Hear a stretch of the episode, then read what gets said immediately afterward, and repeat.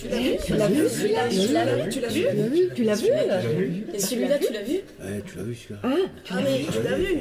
Eh, tu l'as vu Tu l'as vu Alors, tu l'as vu Hey, tu l'as vu Et celui-là, tu l'as vu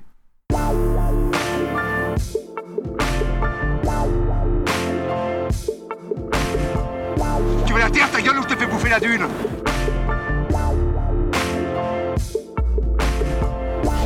pauvre ami, si j'étais vraiment pédé il y a longtemps que tu serais passé la casserole. Réfléchis un petit peu un mec comme moi. Je te coince entre deux portes et hop Bonjour le chocolat Ramonage du voyant, la turbine ensorcelée Rouleau de printemps, bout d'un créole Résultat, j'ai la poésie dans la viande. Moi, Léopold, la poésie, je couche avec Tu manges des betteraves? C'est bon pour la santé. Moi j'ai pris des carottes râpées. C'est bon aussi les carottes râpées pour la santé. Bon appétit. Tu veux du rap révolutionnaire? Ouais, je veux du rap révolutionnaire.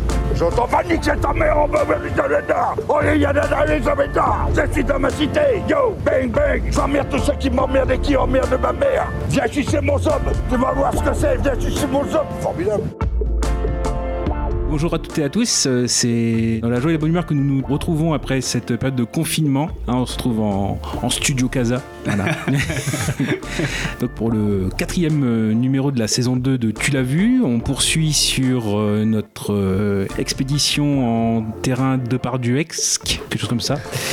Voilà, voilà, avec donc euh, Gérard, GG, le beau GG, dans les années 80. Tout de suite, bien sûr, je retrouve avec joie et plaisir mes deux comparses, à savoir Kaza, je suis très content de vous retrouver. Et Goubi, salut, très très très heureux. Donc on poursuit en effet, alors euh, toujours pareil, l'idée de cette saison c'est vraiment l'esprit de découverte, à savoir que dans euh, le parcours de GG mais aussi dans d'autres épisodes, on explore des films qu'on voulait voir mais qu'on n'a pas vu, qui nous intéressaient et qui amenaient notre curiosité, avec parfois peut-être des déceptions, on verra ça. Et donc là clairement, bah, dans les films qu'on propose aujourd'hui, chacun en a choisi deux, parfois c'est le même, pour un notamment on verra c'est, voilà vous, vous aurez le même à proposer euh, Kaza et Gobi, mais vraiment donc là pour GG donc deux films qu'on n'a pas vus, Euh, on va donner aussi notre avis, peut-être aussi nos voilà nos- encore une fois nos joies, nos déceptions. euh. Mais GG est tellement protéiforme qu'il nous étonne toujours.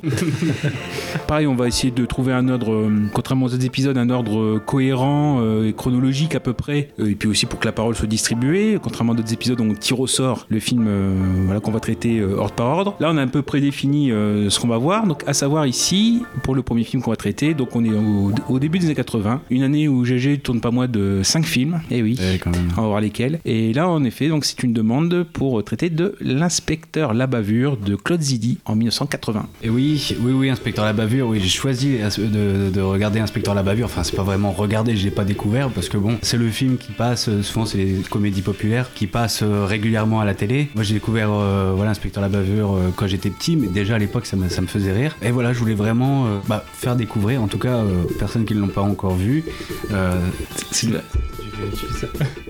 Ah, pardon. Oui, donc c'était l'occasion de, de- de- de- de faire découvrir à ceux qui n'ont pas encore vu euh, ce film. Alors, euh, pour ceux qui connaissent pas le film, donc c'est l'histoire d'un mec, parce qu'avec avec Coluche, hein, Ouais. c'est c'est l'histoire d'un mec qui s'appelle Michel Clément. Mm. Donc, euh, suivant les dernières volontés de son père, donc euh, commissaire euh, héros de la police, mort en service, Michel sera flic. Mais d'abord, il doit passer le concours. Bon, il finit dernier, mais accepté tout de même par indulgence du jury. Par pitié. Ah, oui, Ah, c'est par pitié, vraiment.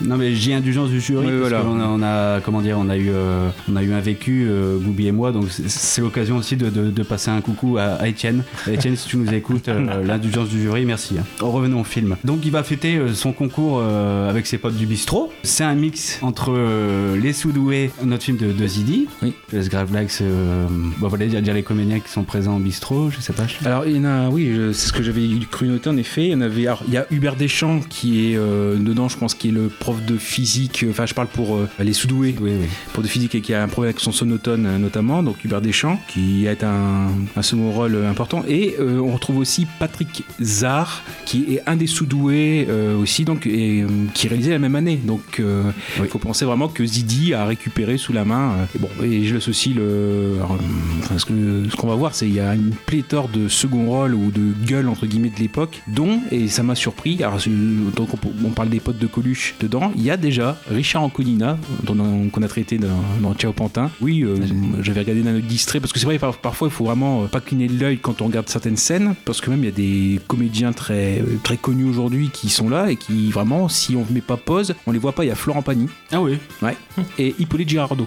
Euh, C'est dans la, la, scè- la seconde scène où ils font justement le repas de fête pour. euh, Enfin, ou du moins où il se réunit avec ses amis. euh, Michel Clément il se réunit avec ses amis. Ah ouais, on a vraiment des. Ouais, des bah, bah là, tant qu'on est sur les comédiens, voilà, vite fait, bah, Dominique Lavanant, bon, bah, elle a un rôle beaucoup plus important. François Perrault, qui est plus connu pour peut-être sa scène dans Les Morphologues avec Belmondo, où il pisse sur une ligne électrique. Et Marie Lafroy, sa femme, lui dit bah, pour une fois qu'il fait des étincelles avec sa bite. Voilà. bon. Voilà, euh, oui, Philippe Corsan qui fait le, voilà, le, le violeur où il faut reconstituer la scène là aussi. Martha Lamotte, euh, Dany Saval, la femme de Michel Drucker, Marc Villalonga, bah, la, la mère de. là, Julien Guillaumard, bien sûr, et euh, Jean Martin qu'on voit vraiment très, très vite. Euh, voilà, il a une production Claude Berry, bah, faut dire aussi, euh, qui, voilà, qui suit aussi le parcours de, de Coluche. Donc, déjà, rien que les comédiens, euh, même pour des seconds rôles ou des rôles très courts, euh, c'est quand même de la qualité déjà. C'est sûr, c'est sûr, c'est sûr. Bon, bah, j'ai plus rien à dire. hein, euh. Non, non, non, mais c'est juste la partie, c'est juste la partie des rôles. euh, Non, mais je te, je te, je te charrie grave, là. hein. Et on a oublié Bruce, quand on parlait des Soudoués, Bruce, euh, Dominique Hulin, qui est dans les Soudoués, qui est Bruce, le prof de sport baraque ou bien le surveillant baraque, etc., qui là est dans le rôle de presse purée. Voilà, L'inspecteur aux méthodes euh, très musclées. Donc oui, oui, donc, euh, donc il a son concours, et il fait de ça avec ses potes. Donc on- comme on disait, euh, mélange des Soudoué et de Ciao Pantin, oui, parce que je faisais aussi euh, référence avec euh, Richard Anconina. Oui. Donc oui, c'est un trait, c'est aussi l'occasion de, de rendre fière sa maman, qui est, euh, comme tu disais aussi, euh, Marnie Longa. Euh, Villalonga, qui est excellente en mère euh, protectrice dévouée. euh.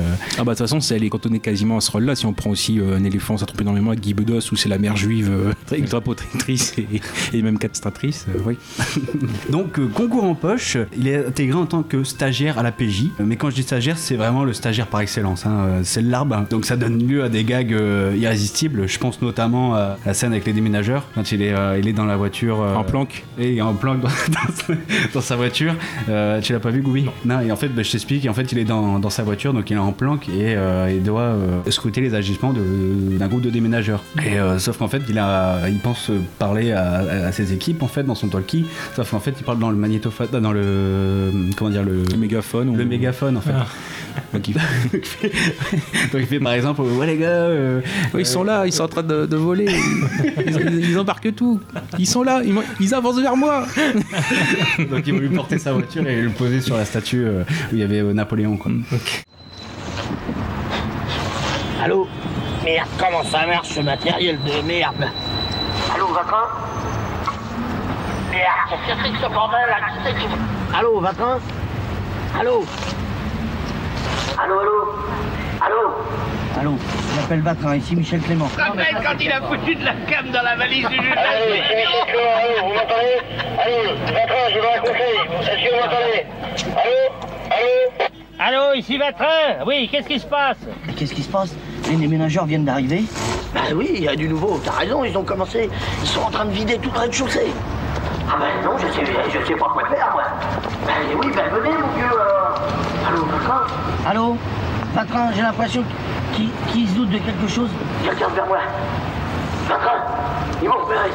Qu'est-ce que, qu'est-ce que je dois faire? Vite Ils viennent vers moi, Vatrin. Je, je planque Ah, allô Ils me regardent. Vatrin ils sont, c'est des gros, il y a que des gros, ils sont énormes. Je sais pas quoi faire, moi, je peux pas les arrêter, j'ai pas assez de menottes. Panique pas, petit, on arrive Ben oui, mais aussi ils arrivent. Ah Qu'est-ce qui se passe Attention Vatrin Qu'est-ce qu'il y a Je les vois plus.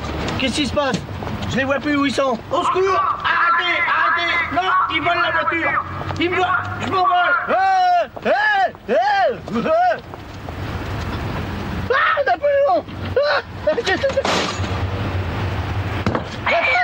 Clément, Clément. Ici PC Système. Qu'est-ce qui se passe, Clément Qu'est-ce qui se passe Clément, parlez, Clément. Précisez votre position. Où êtes-vous, Clément Où êtes-vous À côté du fleuve, sur le, à la place où il y avait Napoléon. Il n'y a pas de Napoléon, Clément. La place de Napoléon, je suis sur, sur le sol de la statue à sa place. Il était là, ils ont poussé là, et Napoléon était Précisez votre position, précisez là. votre position. Donc ça donne euh, voilà le genre de, de, de gag. Euh, On a aussi la reconstitution avec euh, le pédophile. Oui, oui, le Philippe Corsan, ouais, donc euh, dans le rôle du violeur Bouchard. Ouais, ouais, ouais. Pour reconstituer, euh, tu sais, un crime. Dans ces cas-là, parfois ils font sortir les- le suspect et euh, Ils ont oublié la poupée gonflable pour euh, représenter la fille, la petite fille. Donc c'est Coluche, Clément, qui va faire le rôle de la petite fille. donc euh, bah, ça donne aussi euh, des gags. euh, Ouais, c'est génial, c'est génial. Et GG tout ça n'intervient qu'au bout de- d'une demi-heure du film. 35 minutes. Et oui, 35. Moi j'ai compté 34. Ah oui, oui, oui, d'accord. Moi j'ai peut-être Pour faire un crotron. On est, on est précis dans l'as vu. Précis, allez, 34. Donc, 34 minutes. Bon, ça on va dire au bout d'une demi-heure du film. Donc euh, là, on a une voix grave. Il est balafré, il est brun, il a la moustache. Il s'agit de Morzini, le grand brigand. Donc, euh, inspiration assumée de, de Jacques Mérine. Donc, coffrer l'ennemi public numéro 1, Morzini, c'est le rêve de Michel Clément. D'ailleurs, pendant ses heures de repos, Michel occupe son temps à jouer à la pétanque. Lors d'une partie, il fait la connaissance de Gilbert Collard, le roi du polar. Oui, alors dans ces cas-là, je vais dire Gilbert Collard à chaque fois le- le- avec le roi du polar parce que c'est, euh, il le dit, euh, enfin Gérard Depardieu le dit avec un, un tel euh, phrasé, bah, le phrasé qu'on connaît de, de GG, qu'il faut le dire comme ça en fait, euh, Gilbert Collard, le roi du polar. C'est Antoine. C'est Antoine. Antoine Collard. Je me présente, tiens, Antoine Collard, le roi du polar. Ah bon? Oui, j'écris en ce moment un, un roman policier, là. Ça se passe justement dans les, dans les milieux de la boule. Parce que Gilbert Collard, c'est un politique. Ou l'avocat. Ah, elle est cool la reprise. Oui, bah, j'ai regardé la chaîne LCP en fait pendant que. Oui, oui, Donc excusez-moi, oui, bon. Euh, Antoine Collard. Antoine Collard, j'ai j'ai noté. Bon, au pire, j'ai Collard, voilà. Euh, Collard, le roi du polar. Voilà, c'est Collard le roi du polar. Donc ils vont faire ami-ami, et pour aider son, son nou- nouvel ami euh, dans l'écriture de son nouveau roman, Michel va lui filer quelques tuyaux de flic, euh, et va même jusqu'à l'infiltrer à l'intérieur de, de la PJ, et c'est fort utile pour un brigand. Et oui, puisque euh, Et euh, Morzini ne sont qu'une seule et même personne. Et oui, retournement de situation. Pour l'instant, au niveau euh, synopsis, je vais, je, voilà, je, résumé, je, je vais m'arrêter là. Je ne parle pas de Dominique Lavanant, mais j'en parlerai juste après, hein, vous inquiétez pas. Pour le contexte, Inspecteur la bavure, c'est euh, la troisième des, des cinq euh, collaborations euh, Coluche et, et Claude Zidi, après Le Grand Bazar ou, ou L'aile ou la cuisse. Et ouais, L'aile ou la cuisse, c'est Claude Zidi également. Ils signeront par, ensemble par la suite Banzai, j'adore, j'adore. Mhm. c'est. De toute façon, Banzai, c'est pour ça, je pense que Banzai, ça sera une de mes recos parce que voilà, Inspecteur la C'est toi, bavure. Michel. Donc euh, Banzai et puis les, les rois du gag enfin. Ah, le roi du gag. Voilà. Donc Claude Zidi avait fait les Soudoués la même année et comment en fait il réussit l'exploit de, euh, de faire un double carton en fait Oui. euh, dans les salles puisque euh, les deux films vont comment dire recevoir près de 4 millions de, de spectateurs chacun. Donc ça fait à peu près 8 millions pour Claude Zidi en, en une année quand même. hein. C'est fort. C'est aussi le premier grand rôle comique de GG, de Gérard Depardieu. C'est d'ailleurs le premier duo voilà, avec des personnalités opposées qu'on va retrouver après bah, justement dans, dans La Chèvre. Et ce qui est intéressant dans, dans ce film-là, côté comique, c'est euh, que Gérard Depardieu se prête euh, facilement à l'autodérision. Je pense notamment à la scène où il doit choisir son visage. Ouais. Parce que pour se métamorphoser, en fait, il va se métamorphoser euh, parce que justement, euh, Morzini est trop connu. Tu vois enfin, je dis, tu vois, je regarde Gobi en même temps. Tu l'as pas vu. Euh, Écoute ça. oui, Siri?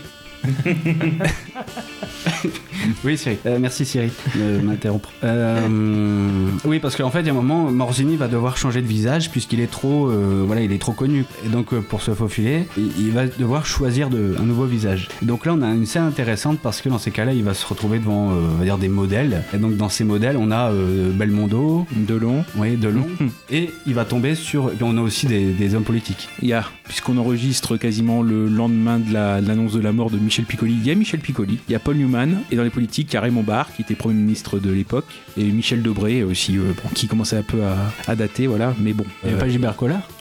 Gilbert Collard n'est pas dedans. Non, non. Et donc, il y a une photo de Depardieu, et puis donc le, le chirurgien dit en effet, euh, voilà, ça je peux le faire, allons-y pour ça.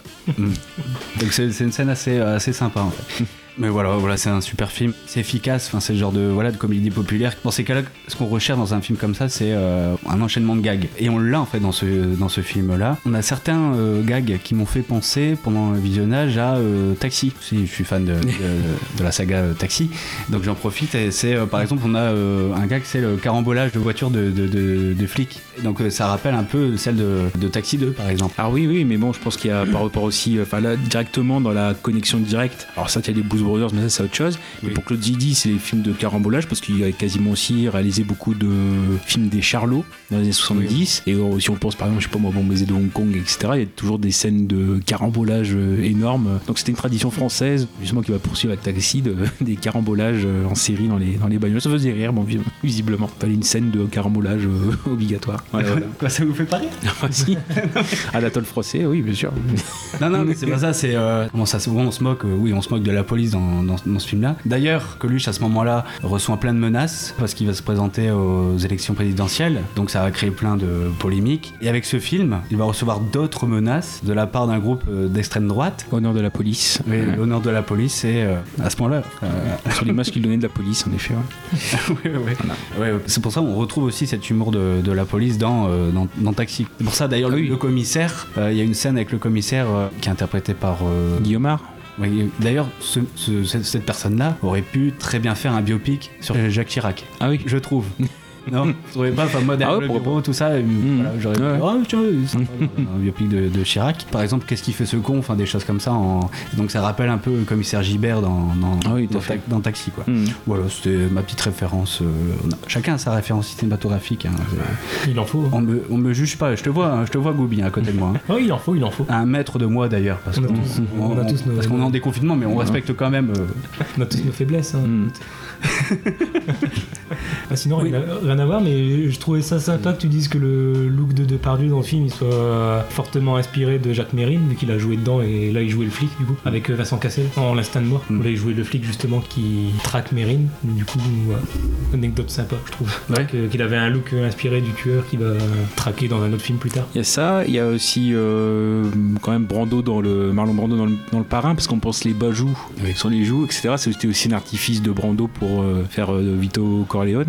Donc euh, oui, il y a- ça aussi qui intervient. Je pense que dans, dans ce film-là, il y a aussi une partie de Depardieu qu'on va voir et qu'on a peut-être déjà traité en partie, c'est que parfois il est, bah là on voit, il, a- il intervient au bout de 35 minutes et en fait son personnage est tellement fort ou l'acteur est tellement fort que même s'il n'est pas présent à l'écran, son ombre est toujours présente. On l'avait fait un petit peu pour euh, quand on avait évoqué les chiens euh, d'Alain Gessua dans l'émission les années 70 où pareil, celui qui des premiers plans tout le temps c'est Victor Lanoux, mais euh, Depardieu dans le rôle de Morel est tellement, euh, enfin on- ses actions, son influence est tellement importante que GG n'est pas obligé d'être dans, dans tous les plans. C'est ce qui lui permet aussi d'être, de faire autant de films. Parce que là, c'est ce que je vois à l'année 80. euh, quand il arrive sur l'inspecteur La Bavure, il sortait de Mon oncle d'Amérique de René, de Loulou de Piala, qui déjà ça, et il va enchaîner sur Le dernier métro et euh, Je vous aime de Berry. Donc on va dire que l'inspecteur La Bavure, c'était plutôt une récréation pour lui. hein. Et puis c'est important pour lui aussi d'enchaîner les différents types de rôles et de registres. C'est ça qui est très fort avec cet acteur-là, et c'est pour ça qu'on a décidé de le suivre durant toutes, euh, toutes ces années. Et il y a ce côté-là aussi qui est important pour Depardieu. D'ailleurs, c'est ça aussi qui est bizarre hein, au générique. C'est Coluche et Depardieu. C'est même pas Gérard Depardieu, c'est Coluche Depardieu. Paf. Il n'est pas crédité en tant que Gérard Depardieu. J'ai encore des- quelque chose à dire. Ah bah vas-y, euh, avec plaisir. Petite question à vous poser après, vous allez voir, c'est sympa. Pour revenir au film, oui, Inspecteur la bavure, c'est euh, ça ne vieillit pas. On parlait des Charlots tout à l'heure. Euh, les Charlots ont pris un, un certain coup de vieux maintenant, alors que voilà, ce genre de film, Inspecteur la bavure, ça n'a pas vieilli d'un pouce, je trouve. C'est juste pour dire ça. Et ensuite, voilà, je voulais vous poser une question parce que pour moi, Coluche en comique au cinéma, il me touche à chaque fois. Enfin, il a un comique particulier, je trouve. Euh, c'est un comique euh, touchant en fait. On n'a même pas. Moi j'ai limite pitié de lui en fait dans ce film-là. C'est pas quelqu'un qui va faire des mimiques comme euh, Louis de Funès. C'est pour ça que dans l'aile ou la cuisse, j'ai toujours plus d'affection pour Coluche que, que, de, Funès. que de Funès, puisque l'humour c'est c'est subjectif. C'est les... Mais voilà, je trouve que Coluche a quelque chose de touchant. C'est le petit garçon qui a jamais de bol en fait. Et je trouve que dans son humour, il y a une profondeur. En fait. Il y a de l'émotion limite dans son humour. Enfin, c'est quelque chose de complexe qu'on retrouve chez euh, aucun autre euh, acteur comique. Enfin, je pense, je pensais limite à euh, Villeray, peut-être dans le dîner de con, et Ah encore, ouais. c'est pas pareil. Enfin, je sais pas, c'est une réflexion que je vous. Ah bah moi, moi, c'est la, la référence qui me vient en comique touchant, c'est Bourville, mais. Mais voilà. Oui, bah oui, voilà, Il y a- il y a- exactement pareil, oui. Mais en fait, ils se servent de la hum, faiblesse euh, supposée de leur personnage pour euh, donner un contrepoint généralement à la fin du film. Ah, comme là, on voit pour l'inspecteur la bavure, c'est à la fin vraiment où euh, sans révéler, etc. Mais euh, où le personnage de Coluche euh, se révèle euh, et solutionne les choses, bien sûr. Partir de vraiment d'un d'un côté euh, alors oui, pitoyable ou voilà pour susciter aussi rire. hein, il y a ça aussi. Personnages qui font rire, c'est des personnages qui font des conneries. Donc lui, il en fait beaucoup. Et justement, pour la résolution du film, après, euh, d'ailleurs, c'est ce qui fait que la fin est pas forcément euh, crédible. Je suis tout à fait d'accord avec toi. La fin, c'est- un des, un des bémols du, du- du film Mhm. en fait. C'est la, la fin est trop légère, je trouve. Enfin, trop gentillée. Ah bah oui, bah, euh, par rapport à ce que, ce qu'on nous- la façon dont on nous vend euh, euh, le personnage de Morzini, euh, voilà, euh, tueur euh, implacable, et voilà, là, la fin, Depardieu, il est complètement en roue libre, euh, on comprend même pas pourquoi, entre guillemets, il se laisse faire, enfin, euh, on va voir comment il se laisse faire. C'est justement, c'est souvent ce qui, ce qui ressort, c'est, euh, bah oui, euh, parce qu'il y a ça aussi, hein, il n'hésite pas à tuer dans le film. Oui, de manière violente en plus. De manière violente, hein, c'est pas, pas rigolo, même si c'est forcément c'est hors cadre. C'est pas un film gore, hein, mais Inspecteur la bavure. Il y a quand même des scènes de voilà de où on voit la- le côté cruel euh, de Morzini. Ouais, à la fin, euh, c'est gentil. C'est ouais, le seul problème du film. Mais bon, vu qu'on rigole bien. En fait, au départ, c'est un film qui est là pour, voilà, pour se détendre, pour rigoler. Et euh, je trouve que pour ça, il, il réussit son pari. Et donc, oui, et deuxième bémol, pour moi, c'est Dominique Lavanant. En fait, j'ai- Ah. j'ai un problème en fait avec euh, cette actrice-là. Pour moi, déjà, ça, ça, ça- ça coinçait déjà dans Les Bronzés. Christiane l'esthéticienne, c'est un des personnages, pour moi, c'est le seul personnage qui me fait pas rire. D'ailleurs, dans tous ses rôles, dans tous, ses, dans tous les rôles qu'elle va avoir, elle ne m'a jamais euh, touché. Ou- Parce qu'en fait, c'est marrant parce que euh, c'est le genre de personne un peu, euh, j'allais dire, coincée, qu'on voit un peu tous les jours, je trouve. Et je sais pas, il y a quelque chose qui fait que chez elle, voilà, ça m'a jamais pas plus, pas plus que ça. Mais après, voilà, c'est personnel. Donc voilà, Dominique Lavanant, j'ai beaucoup de mal. Alors que dans euh, Banzai, c'est. euh, Valérie Mérès. Ouais, et bizarrement là, ça passe mieux. C'est juste euh, Dominique Lavanant qui me. Bah, Peut-être aussi c'est parce qu'on a vu mieux dans ce genre de petite fille à papa ou un peu bourgeoise. C'est vraiment au-dessus, c'était Valérie Le Mercier qui viendra après et qui vraiment a vraiment peaufiné ce personnage-là. Il l'a magnifié. C'est vrai que c'est une, une fille de bonne famille, bon voilà, qui est un peu pincée, qui va aider le personnage à avancer. Voilà après, voilà même si c'est un des personnages principaux, c'est pas le personnage central. Donc c'est vrai qu'elle elle aide à faire avancer l'intrigue. On ne demande pas forcément un côté euh, super drôlatique. euh, donc ce qui fait qu'elle est peut-être un peu en rupture euh, par rapport à- au ton du film. Voilà, il y a ça. Mais bon, après, pour ce qu'on lui demande de faire, on va dire que ça passe. Oui, c'est sûr, bah, elle reste dans, sa, dans son cas. Je reproche pas le fait qu'elle n'ait pas d'humour, hein, enfin qu'elle, mais c'est juste, ouais, je sais pas, voilà, ça bloque. C'est pas Dominique Lavanant, ça bloque. Même dans sur Thérèse.com, voilà, j'ai du mal. Voilà, c'est tout. Bah, C'était tout ce que je pouvais vous dire sur Inspecteur la bavure, mais en tout cas, ça m'a fait un, passer un super moment. Je t'invite à le regarder. Si, euh, Bon, éventuellement, moi, c'est toujours pareil. Euh, faire monsieur anecdote, quoi. Mais j'avais oublié, ouais, pour les sous-doués aussi, euh, il y a très vite, en tant qu'expert des empreintes digitales, je crois qu'il y a Richard Boringer qui était aussi dans les sous-doués en tant que surveillant. Voilà, ça fait drôle de euh, dans des rôles euh, vraiment euh, ba- basiques et dans des films rigolos. Pour Morzini, on le retrouve dans un autre film de Claude Zidi, du moins le personnage, c'est dans Les Ripoux 3. C'est loin d'être le meilleur des Ripoux. Non, puis vraiment bah, très ancré sur son, son époque. Euh, François Perrault, donc, qui fait le, le père de Dominique Lavanant, qui est patron de presse. Donc c'est le personnage de Louis Prozan. C'est le, un personnage de l'époque qui réel qui s'appelle Robert Hersan, qui est directeur de presse euh, français. Et on a aussi donc une musique qui est très connue euh, de Vladimir Kosma. Et en fait, au-delà de de faire des choses traditionnelles, des- Kosma c'était quelqu'un aussi qui prenait euh, un petit peu les choses de- dans l'air du temps. Et finalement, le, la BO d'Inspecteur la bavure, ça reprend quasiment le tube de Madness One Step Beyond. Donc en fait, si on regarde, ça fait du ska. Voilà. Et aussi, il faut pas oublier les, les pubs aussi chantés de Richard Gottener pour le film. Ah d'accord. Alors, l'inspecteur à la bavure, c'est un inspecteur qui attrape. un peu tes doigts donc, nous raconte pas, fais pas le con. C'est un inspecteur qui attrape les gangsters avec un gros revolver. Ne nous raconte pas l'histoire, le film on voudrait le voir. Alors, à un moment, je me retourne et qu'est-ce que je jouais, dis donc Remets ta langue au placard, vas-tu te taire, c'est trop dur. Nous aussi on veut le voir, l'inspecteur la bavure. Inspecteur la bavure, un film de Claude Zidi avec Coluche, à partir du 10 décembre. Remets ta langue au placard, le film on voudrait le voir. On veut voir les aventures de l'inspecteur la bavure. Non, puis donc Chloé le fait que pour la scène finale, euh, Coluche a dû apprendre à, à conduire une grue de 60 tonnes. Euh, D'ailleurs, euh, c'est Moser. Je sais pas si c'est euh, s'il y a un petit jeu de mots ou quoi, ou si c'est recherché, mais en tout cas, euh, c'est Moser, le, de, le, le petit. Ah oui. La petite gosse s'appelle Moser, donc je sais pas si c'est. J'étais content d'avoir trouvé un petit jeu de mots comme ça, mais je sais pas si c'était voulu ou pas. oui, oui. Ah, Donc sinon, ma scène préférée, si on. Ah oui, voilà, oui, la scène préférée, il y a quand même. de la scène préférée, bah c'est. Bah oui, c'est la scène en fait avec la, la poupée. Ah bah voilà, la poupée gonflable. Oui. La poupée gonflable. Ça va de toi. Oui, non, mais. Bah, c'est euh, comment dire bah, c'est un malentendu en fait c'est un comique qui joue sur le malentendu pour faire croire qu'il est avec Dominique Lavanant parce que en fait il doit euh, euh, Il a livré à Morzini, à Depardieu. oui voilà c'est ça Coluche, en effet, est, en- est suivi par des collègues. Et donc, pour faire croire qu'il a rendez-vous avec Dominique Lavanant et qu'il emballe, une fois que Dominique Lavanant est parti, donc euh, voilà, il la remplace par une poupée gonflable. Alors, le problème, c'est qu'il y a des problèmes avec la poupée.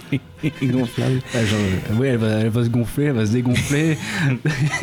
Sauf que t'as les deux policiers qui, voilà, qui observent Michel, qui disent mais qu'est-ce qu'il lui met Enfin, euh, qu'est-ce qui se passe Enfin, enfin, en fait, il voit, il voit, il voit la poupée, enfin, il voit l'ombre de la poupée dans tous les sens.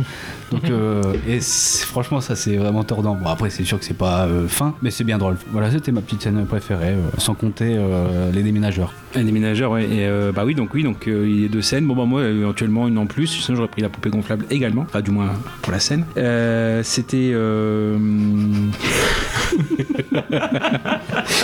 Euh, oui, oui, c'est en fait c'est le bah, justement quand on découvre le personnage de Depardieu de Morzini au bout de 35 minutes, il a des complices et il doit aller faire des un, braquer une argenterie. Et dans l'argenterie, en effet, il y a des c'est en fait elle est tenue par des travailleurs handicapés et qui disent en effet bah oui, eux aussi ont le droit à leur hold-up dans un souci d'égalité. Ceux qui peuvent. Dans la série Apprenons à vivre ensemble, les handicapés aussi ont droit à leur hold-up. Allez les mecs, venez. Et en fait, le problème c'est que les, le, le hold-up tourne mal parce que en effet ils, savent se défendre, ils roulent sur les complices, ils prennent des objets, etc. Et en plus, quand ils euh, dé- démarchent, il y a un côté euh, zombie, nuit de la des morts vivants avec, euh, avec- quand ils avancent avec leur fauteuil roulant. Donc il y a cette scène du, du braquage foiré dans l'argenterie avec les travailleurs handicapés qui est assez burlesque pour le- pour l'époque. Ok. On faisait pas une reco aussi? La reco, ouais, j'irai Banzai en fait pour euh, voilà si vous, vous- comment vous n'avez pas encore vu Inspecteur la bavure, je vous conseille euh, de, de regarder Banzai comme ça euh, ça passe autant à la télé que Inspecteur la bavure. Donc si vous ratez Inspecteur la bavure, vous pouvez regarder Banzai, c'est à peu près le même humour. Et si vous avez aimé Banzai, et ben vous pouvez regarder Inspecteur la bavure. Ah, très bien. Donc merci. Que, bah, merci à toi Gaza. Donc on passe, bah, on poursuit dans la comédie, un registre de comédie, euh, toujours pareil. Donc la, la chèvre. Donc ça c'est Goubi qui va nous en parler de Francis Weber. Alors comme 1980-81. Et ben voilà, c'est moi, c'est mon tour. Allez, on y va, c'est parti. Donc La chèvre, effectivement, de Francis Weber, sorti en 81. J'ai choisi ce film euh, déjà parce que je suis pas du tout connaisseur des comédies françaises de cette époque-là, Bah, de tout ce qu'il y a avant les années 90 en fait. Les comédies d'avant les années 90 en France, je, je connais vraiment très très peu. J'ai quasiment vu aucun de Funès, aucun film avec Coluche, aucun. Là, c'était mon premier Père Richard, du coup. Voilà, j'ai fait mon dépucelage Richard. Je voulais voir justement, bah, du coup, pour voir un film avec Pierre Richard aussi, une comédie avec Depardieu, et puis aussi parce que Francis Weber, c'est le réalisateur du Dîner de con, qui est ma comédie préférée. À l'heure où on enregistre, le film est repassé la semaine dernière à la télé, bah, je l'ai encore regardé pour la 36e fois à peu près. J'ai toujours autant rigolé. Donc voilà, un film de Francis Weber, je voulais y aller. J'ai vu qu'il y avait une erreur, alors je sais pas si vraiment on peut en dire quelque chose euh, d'intéressant, mais je le balance quand même, c'est une anecdote. Sur le titre au générique, il manque le l'accent circonflexe sur le E de la chèvre, ce qui est très symbolique comme erreur en fait. Bah, je trouve que ça va bien avec le personnage de Pierre Richard du coup, qui a vraiment la poisse. Bah eux, ils ont tellement la poisse qu'ils font une erreur au générique. Ah, Après, peut-être qu'elle était volontaire, je sais pas, mais il me semble pas. Au départ, ça devait être un duo Lino Ventura Jacques Villeray, qui aurait quand même été radicalement différent. Bah, encore Jacques Villeray, euh, bon, il a fait François Pignon par la suite aussi, donc euh, pourquoi pas. Mais Lino Ventura à la place de Depardieu, ça aurait été. Bah, euh, oui, c'est on reprend euh, ce qu'avait déjà scénarisé Weber, c'est l'emmerdeur. Donc le personnage de dur, euh, voilà, qui fait le contrepoint. Enfin, Ventura a refusé euh, pour deux raisons. D'un côté, le cachet qui n'était pas assez élevé, et de l'autre, euh, voilà, il n'aimait pas Villeray, qui n'était pas encore une figure de proue. voilà, il avait fait quelques films, mais plutôt dans les seconds rôles. Ventura voulait pas de Villeray en tant que partenaire. Donc on, en effet, ils ont dû se rabattre sur d'autres personnes. Et du coup, bah, c'est GG qui a eu le, le rôle avec, avec Pierre Richard. GG a commencé à faire chier, il était pas content parce qu'il voulait jouer Perrin et non pas Campana. Donc euh, il a, et apparemment, le tournage a été un enfer avec lui. Il y a beaucoup de caprices, euh, l'alcool, euh, tout ça. Enfin bref, apparemment, le, le tournage a, a dû être assez chiant. Oui, bah, surtout pour des parfois des scènes où c'est Richard, Pierre Richard qui faisait euh, tout dans la scène et Depardieu avait juste à finir. C'est dans l'hôtel quand Richard se prend la, la porte tournante, etc. Donc il y a un grand truc comme ça. En fait, Depardieu a juste à dire bagagiste et en fait il était tellement bourré. Euh, baga- baga- euh, alors euh, euh, Gérard, qu'est-ce qui se passe? Ouais, non, on va la refaire, on va la refaire. euh, Ça va. euh, ouais, ouais, ouais. Puis en fait ils ont dû la faire 5-6 fois alors euh, qu'il y avait juste à dire euh, bagagiste, mettre l'alcool. Ouais, ouais. Donc voilà, ça c'était pour présenter le film. Je pense que c'est une bonne présentation. Alors, non, on va peut-être parler du pitch vite fait. Bon, je le fais de tête parce que je je l'ai pas noté comme un con, donc, euh, donc je le fais de tête. Donc c'est l'histoire de Perrin qui est joué par Richard, qui va se retrouver à chercher la fille de, son patron qui a disparu, qui a été apparemment kidnappé. Le truc c'est que la, la fille en question est, est un véritable boulet à qui il n'arrive que des merdes. Vraiment, la meuf qui a pas de chance du tout. Et du coup, euh, l'idée qu'ils ont, vu qu'ils n'arrivent pas à la retrouver, c'est euh, de demander à Perrin, qui est un employé qui lui non plus n'a absolument pas de chance, à qui rien ne réussit, c'est vraiment, il enchaîne aussi merde sur merde. Du coup, c'est l'idée qu'ils ont trouvée, bah, qui de mieux que, la personne qui a le moins de chance au monde pour retrouver la deuxième personne qui a le moins de chance au monde? Ah bah voilà, donc ils vont, il va devoir faire équipe avec Campana, qui est donc joué par Depardieu. Du coup, on a vraiment un buddy movie à la française, qui est une comédie hyper classique, qui respecte le cahier des charges de la comédie, mais qui du coup est assez efficace, notamment grâce au duo, justement, bah, le duo typique du, buddy movie. Et donc, euh, ceux qui sauraient pas le buddy movie, du coup, c'est un film qui met en scène un duo que tout semble opposer, qui vont devoir faire équipe alors que tout semble opposé. On a ça entre Depardieu qui est le flic, euh, dans ses bottes et qui sait bien faire son boulot, et puis Perrin qui la grosse cruche euh, qui arrive à rien.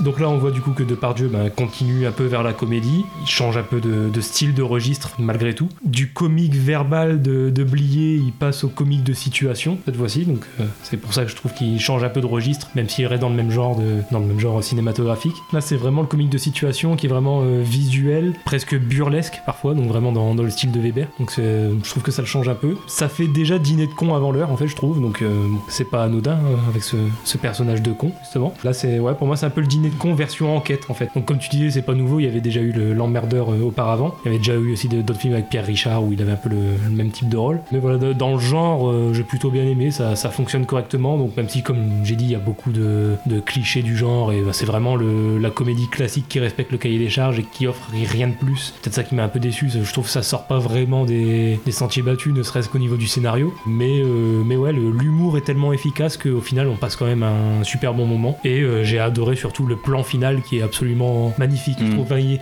au-delà de l'humour, il y a énormément de poésie dans, dans le plan de fin, justement, où on les voit s'éloigner comme ça sur, le, sur- sur une barque, je crois, un radeau. Mmh, oui, le, le ponton qui, qui s'écroule, forcément avec la malchance, qui tombe dans l'eau et donc qui fait une sorte de radeau euh, Ouais. naturel. J'ai trouvé ce plan, je trouve que c'est vraiment le plan parfait qu'il fallait pour conclure le film, il est magnifique. Euh, voilà, bon, j'ai pas grand chose à en dire de plus pour l'instant. Là, je pense que c'est un film que tout le monde a vu, non Vous l'avez vu aussi Oui, oui, oui. Non J'ai toujours raté. Ah, Ah, voilà. Bah, c'est pareil, c'est le genre de film qui passe tout- souvent à la télé. Ah oui, tout à- tout à fait, oui, oui. Bah, à chaque fois, je le rate. Donc, Ah, euh, J'étais persuadé que tu l'avais vu. euh, non, mais je, je vais le voir bientôt. Et quand on parle aussi de gros succès, on parlait de- du succès d'Inspecteur la bavure, donc là 7 millions d'entrées pour euh, La Chèvre, GG qui est au top au niveau du, box-office, ce qui lui permet d'alterner des films un peu plus d'auteur qui vont rencontrer un petit peu moins le, public. Pour moi, avec Weber, il y a ce côté quand même. euh, alors, certes, maintenant que le film a, a 40 ans, euh, on a vu euh, d'autres films de ce type-là depuis, mais il faut dire vraiment que c'est un- une mécanique de précision, bah, comme avec Fini de con, il n'y a rien, il n'y a pas de déchets. Ensuite, dire que c'était le deuxième film de, Weber en tant que réalisateur. Le premier, c'était Le Jouet, avec Pierre Richard aussi déjà, mais que voilà, il y avait ce côté un peu frustré, je pense, de, de Weber à l'époque de ne pas réaliser, parce qu'il y a beaucoup de, de trahison qu'il a eu en tant que scénariste. Il raconte ça, je dis, dans sa, dans sa biographie, euh, que ça reste entre nous, quelque chose comme ça. Mais bon, j'avais déjà fait un- un- une recommandation euh, du podcast Il n'y a plus de papier, où Weber parle pendant deux heures de son expérience de scénariste, qui est vraiment sans langue de bois, etc. Et donc oui, donc deuxième film en tant que réalisateur, mais vraiment il y a ce côté vraiment euh, mécanique de précision dans les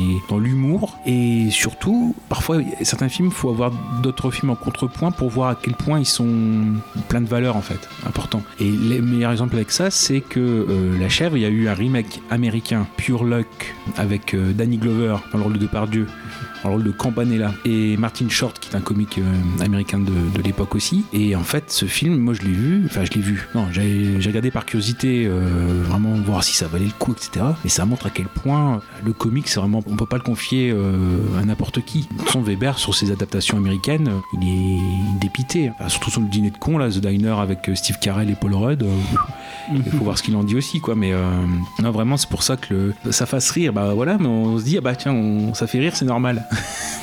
Alors que au contraire c'est vraiment une des choses les plus dures à faire et qu'il ait réussi à, à faire ça euh, c'est quand même assez, assez important. Après ouais, il y a des- il y, a des petites choses qui ouais, si on va dans le détail des choses qui sont pas cohérentes euh, la scène du gorille euh, il n'y a pas de gorille en Amérique donc euh, des choses comme ça. Je trouve qu'il y a quand même une chose de comique de précision. Et c'est la scène, par exemple, c'est la scène de départ, la scène des chaises, où pour montrer la malchance du personnage de Perrin, on la ligne des chaises et euh, en effet il y en a 24 ou quelque chose comme ça. Et euh, c'est pile la chaise qui a le pied cassé sur lequel s'assoit euh, s'assoit P- Perrin. Et il disait, ouais, euh, voilà, bah, on avait essayé avec 6. 6, ça, ça marche pas, ça fait pas rire. C'est plus il y a de chaises, mettre des choses, des choses toutes bêtes comme ça, mais il y a vraiment du détail, de la mécanique de, de précision. Donc, euh, c'est-. Voilà, s'il y a des films comme ça, on se dit, bah, c'est bien fait. Et puis on se dit, bah, c'est bien fait, c'est normal. Euh, Bah, il y a, il y a du boulot derrière, en fait, pour que ce soit normal. Donc, euh, bon, c'est avec, avec la chèvre, il y a, il y a- il y a ce côté-là où, bon, faut pas oublier tout le travail qu'il y a derrière. Et par contre, vous avez pas vu les, autres, les autres films de la trilogie, Les Compères et Les Fugitifs Pas encore. Non, Mais du coup, malheureusement. du coup, c'est prévu. Vu que j'ai regardé celui-là, je regarderai les autres aussi. mais Mais apparemment, la chèvre est le meilleur. Oui, oui, bah oui. euh, comment dire le euh, bon, les compères pour la scène du coup de boule, la leçon de coup de boule par, par GG. Ça, c'est- Ça, j'ai déjà vu, ouais. Voilà. Il m'a foutu un coup de boule Les mecs, il m'a foutu un coup de boule Il m'a foutu un coup de boule, toi On a foutu un autre, dis donc pas comme ça, Pignon.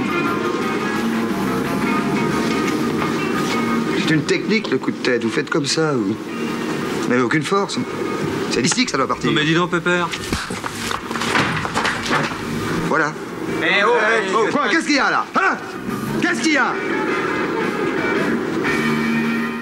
Bah, après, euh, si t'as notre reco Gobi, tu, tu diras, mais oui, euh, la trilogie euh, Perrin, voilà. Non, et les fugitifs, bah, moi, c'est celui que j'ai le plus vu, finalement, avant de voir la chèvre, avant de, de voir les compères. Ce qui traînait plus en VHS à l'époque dans les vidéoclubs, c'est les fugitifs. Donc, moi, dans le duo, j'ai commencé par les fugitifs. Donc, avec, pour la scène avec Carmé qui, fait le, le vétérinaire, c'est-à-dire que complètement halluciné, et Depardieu se prend une balle dans la jambe, Pierre Richard la ramène chez. De Carmé qui est complètement euh, halluciné en tant que vétérinaire et euh, il, il prend limite euh, Depardieu pour un chien puis ah il va prendre dans la baballe ah il, a- il s'est pris une balle ah il a, il a pris la baballe il a pris la baballe et donc et donc oui puis il lui passe le nez ah bah il a la truffe chaude euh, etc. Oh, fais-toi, mon petit Georges. C'est gentil de venir me voir. Non, pas Georges. Moi, c'est pas Georges, monsieur Martin, c'est François. Georges, c'était mon père. J'ai besoin d'aide, monsieur Martin. Comment? Un de mes amis est blessé. Je vous l'ai amené, il est dans la salle de soins. Blessé, mais j'exerce plus depuis longtemps, mon pauvre Georges. Oui, mais il est très mal en point, je ne savais plus où aller, moi. Alors, s'il vous plaît, monsieur Martin, examinez-le, c'est urgent. L'examiner, l'examiner, je saurais plus. C'est quoi comme race? C'est pas un chien, monsieur Martin, c'est. Venez voir. Mais il va me chier partout encore, puis j'ai plus de femme de ménage. Mais non, il est très propre. Qu'est-ce que c'est que ça? C'est un ami. Il est blessé à la cuisse, il a perdu beaucoup de sang. Je suis pas médecin, Georges, moi. Vous pouvez extraire une balle et faire un pansement. Extraire une balle? Il a avalé la baballe. Il a avalé la baballe en jouant. Ça va, monsieur Martin? Fais aller, mon petit Georges. Oh là là, c'est chaud tout ça. hein. C'est très chaud, hein. Qu'est-ce que c'est encore que ces conneries? Doucement. Je vais peut-être l'amener ailleurs, finalement, monsieur Martin. Gentil. Vous entendez, monsieur Martin, on va pas vous ennuyer plus longtemps. Non, passe-moi l'alcool, mon petit Georges, c'est là-bas. Vous croyez que vous allez y arriver? Vilaine blessure, hein, très vilaine blessure. J'ai plus d'anesthésie, mon pauvre vieux, tiens. Mords-moi ça. Emmène-moi d'ici Emmène-moi d'ici Faudrait mieux le piquer.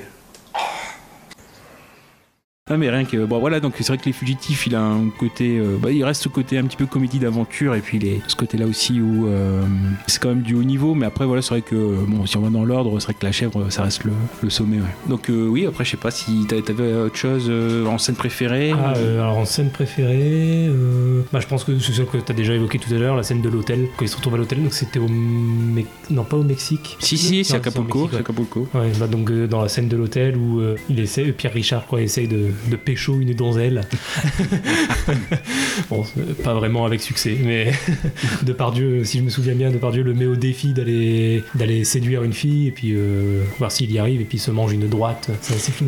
Il y a un truc comme ça. Je crois qu'il Ah. va, il essaie d'aller la d'aller euh, d'aller la séduire et puis euh, au final, et lui il dit oui oui mais si je peux y arriver et puis euh, il va, il se mange une grosse droite. Ouais, en fait, c'est dans, dans le salon de l'hôtel où il y a euh, aussi la vue sur le bar et la femme sourit à Pierre Richard et Pierre Richard le prend bien. Mm. Et il y a Depardieu qui fait C'est une pute, c'est une pute. Donc, alors, en fait, en, en gros, c'est, si elle te sourit, c'est qu'elle euh, que c'est un tapin et qu'elle veut, te monter, elle veut monter dans sa chambre. Donc il y a ça et donc elle lui dit Bah voilà, si elle te demande de- 50 dollars, euh, enfin ou pesos, voilà, c'est que c'est, c'est une pute. Donc en fait, le pari il tient sur ça aussi. Et, et finalement, c'est ça, c'est que Pierre Richard y va, c'était à sourire sincère, donc il se prend une claque parce qu'il a, traité, en gros, il a, il a traité la femme de, de prostituée. Le flic de l'aéroport m'a dit qu'elle avait perdu son sac en s'enfuyant. À l'intérieur, il y avait un passeport au nom de Ginette Lefranc. C'était un faux.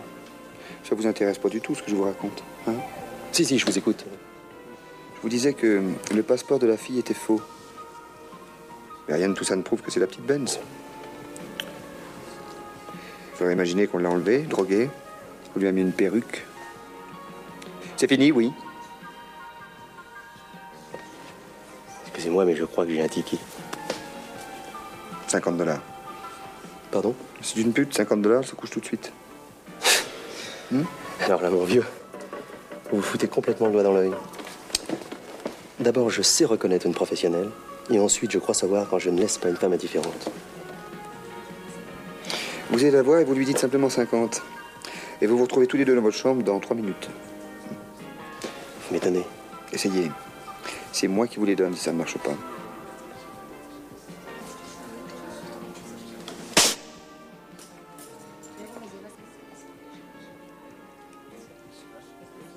Oui, pour en revenir à la petite Benz, je vous J'ai disais fait que- exactement ce que vous m'avez dit. Bon, bah ça va, je me suis trompé. On va pas revenir à la soirée maintenant. C'est la première fois que je prends une gifle devant tout le monde. Et c'est grâce à vous. Et vous l'avez fait exprès. Mais pas du si, tout. vous l'avez fait exprès. Pour me rendre ridicule parce que vous êtes un salaud. Mais c'est une pute N'importe quel homme lui propose 50 dollars, elle monte N'importe quel homme, mais pas vous Et pourquoi pas moi? Pourquoi vous vous cognez le nez dans les portes? Pourquoi c'est votre valise qu'on écrase? Et pourquoi il n'y a pas d'eau dans votre chambre hein? Pourquoi? C'est vous qui avez traité mon ami de pute? Non, non, c'est lui. Mais non, mais non, personne n'a traité personne de pute. T'as mal entendu, il n'y a pas de raison de s'énerver. C'est pas vrai, il a même dit qu'elle valait 30 dollars. 50 Très bien. Bon, ça va. Non, ça va, ça va. Ne nous fâchons pas. Mais oui, il y a ça. Et euh, il y a quelque chose de très. hum, Comment dire Qu'on met pas forcément en relief. Et c'est une vidéo de hum, Dirty Tommy sur YouTube qui a mis ça en, en perspective. C'est parfois aussi la chèvre, c'est pas forcément tout le temps Pierre Richard. Plus on avance, plus ce concept de malchance, et bah peu à peu, il se retourne vers de, contre Depardieu. D'ailleurs, sur le tournage, c'était ça. C'est plus Depardieu qui s'est pris des- le- un scorpion, etc. Qui a dû souffrir des affres du, du tournage que Pierre Richard lui-même. Voilà, il y a une sorte. euh, bah, c'est ce qui fait un peu vriller le personnage. Est-ce que la malchance euh, a tourné? On voit ça dans la scène de la, de la prison où ils pensent que voilà, les gardiens qui vont taper, etc., ça sera pour Pierre Richard. Puis finalement, ils arrivent, c'est deux ils prennent de Dieu, c'est lui qui se prend, qui se prend des beignes. Qui la chèvre durant tout le film Bah, Au départ, oui, on pense qu'il y a Pierre Richard, puis après, peu à peu, il y a ce côté où ça se retourne. C'est pour ça que quand tu parlais du dîner de con, on trouve ça aussi, parce que finalement, le con, euh, dans l'histoire, euh, par son comportement, est-ce que c'est pas l'ermite, euh, ou enfin Brochant, qui devient con, euh, plus con des deux Voilà. Il y a, il y a aussi bah, ce- cette mécanique avec, avec Weber. Oui, oui, bah donc, Casa, toi, tu l'as pas vu? Non, je l'ai pas vu, malheureusement. Ouais, en scène, en scène préférée, dans ce qui est pas dit, bah, là, c'est moi, la scène des chaises, euh, voilà, très bien. Mais je, je n'ai pas vu le film, hein, mais bon, après, c'est sûr que le film est tellement euh, classique. Il y a certaines scènes qui passent euh, souvent. Est-ce que c'est dans ce film-là qu'il y a la scène euh, avec les sables mouvants? Oui, absolument. C'est ça. Une scène qui a vraiment fait très peur à Pierre Richard durant le tournage. Il pensait vraiment euh, que c'était extrêmement, extrêmement dangereux. Pareil pour la scène des chaises, euh, dire que c'était une scène qui était prise aussi reprise d'un autre film de Pierre Richard, euh, Les Malheurs d'Alfred, où il y avait quatre chaises, dont une qui était cassée, etc. Euh, voilà, donc il a fait avec 20, 20 chaises. Qu'est-ce qu'il peut y avoir de hum, la scène de la cafétéria? Ah, Moi, c'est, ouais, peut-être ça aussi là. le- Ouais, bah, c'est ça. Éventuellement la scène de la, de la cafétéria euh, à l'aéroport, où vraiment euh, Depardieu veut tester la, la malchance de Pierre Richard. Donc il doit partir aux toilettes, Pierre Richard, et donc pendant ce temps-là, il, euh, il change la salière et la et, hum, et puis il, dé- il dévisse la salière pour que bah, pour l'omelette entre guillemets voilà. Et donc ce qui fait que euh, Pierre Richard revient, il va pour prendre celle qui est bien goupillée, et en fait il y a euh, un autre passager qui lui demande bah, j'ai pas de sel etc. Donc il lui donne et il se prend la, la, la salière. euh, voilà. il, y a, il y a ça aussi donc les, les tests de malchance, c'est pas, pas mal fait du tout. Et oui non, il y a aussi il a un très beau dialogue avec l'altercation qu'il a pour un chariot à Roissy.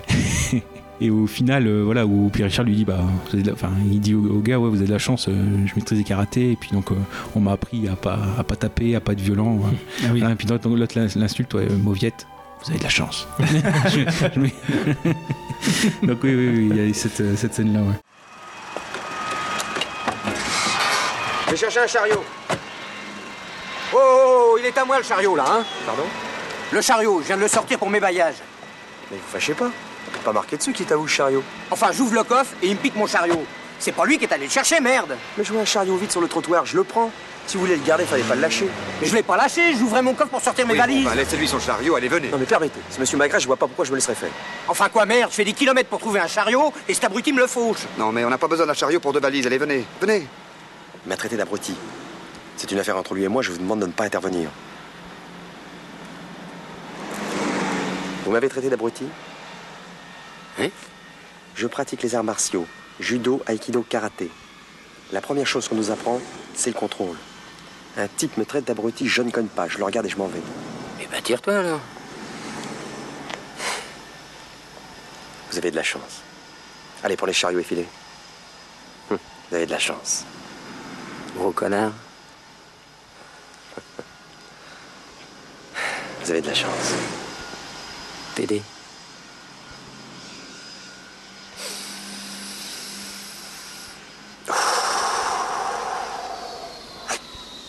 Je suis arrivé à un contrôle total. En route. Pardonnez-moi cette démonstration de force, mais j'ai horreur qu'on marche sur les pieds. Et ouais, dire aussi, ouais, bah, dans la vidéo de Dirty Tommy, je vous invite à la, à la voir parce que de toute façon, il fait aussi sur la, il fait pas que la chèvre, il fait la trilogie. Il compare aussi par rapport à l'époque euh, la façon dont c'était reçu et ses côtés. Ah oui, bah, c'est euh, notamment euh, le masque et la plume hein, sur Inter. Et ah oui, bah oui, c'est du cinéma populaire. ouais, c'est un peu mieux que la soupe aux choux, alors qu'on n'est pas du tout dans le même domaine. Euh, soupe aux choux quand même, c'était du Jean Giraud et de Louis de Finesse fin de carrière, parce que de toute façon, je crois que c'est quasiment son, même son dernier film à de, Finesse. Beaucoup moins fin, beaucoup moins finement écrit.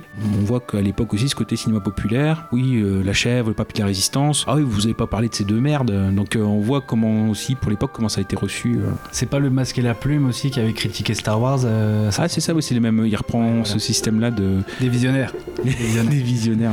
ah, mais c'est c'est important aussi de voir que ah, les films qui sont cultes aujourd'hui ou qui, ont, qui sont restés dans l'histoire, finalement, bah, à l'époque, faut faire gaffe à tout ce qui est critique en fait. Bon, après, il y a le reflet d'une société aussi. ils n'avaient pas forcément tous les éléments. Nous, on fait les malins parce qu'on sait euh, la fin de l'histoire. Mais euh, dire aussi, mettre en relief que euh, voilà, ce qui était là à l'époque, euh, ils n'ont pas eu un chemin facile tout du long. Quoi. Il a fallu euh, qu'ils s'installent et qu'ils s'imposent avec leur temps. Pour les boomers, la fille euh, maladroite, c'est Corinne Charby, qui est connue pour- plus pour la chanson euh, Boule de Flipper.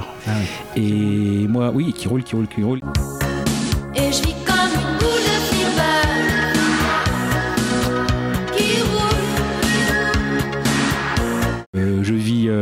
moi, je vis ma vie à pile ou face. Ah oui. Voilà.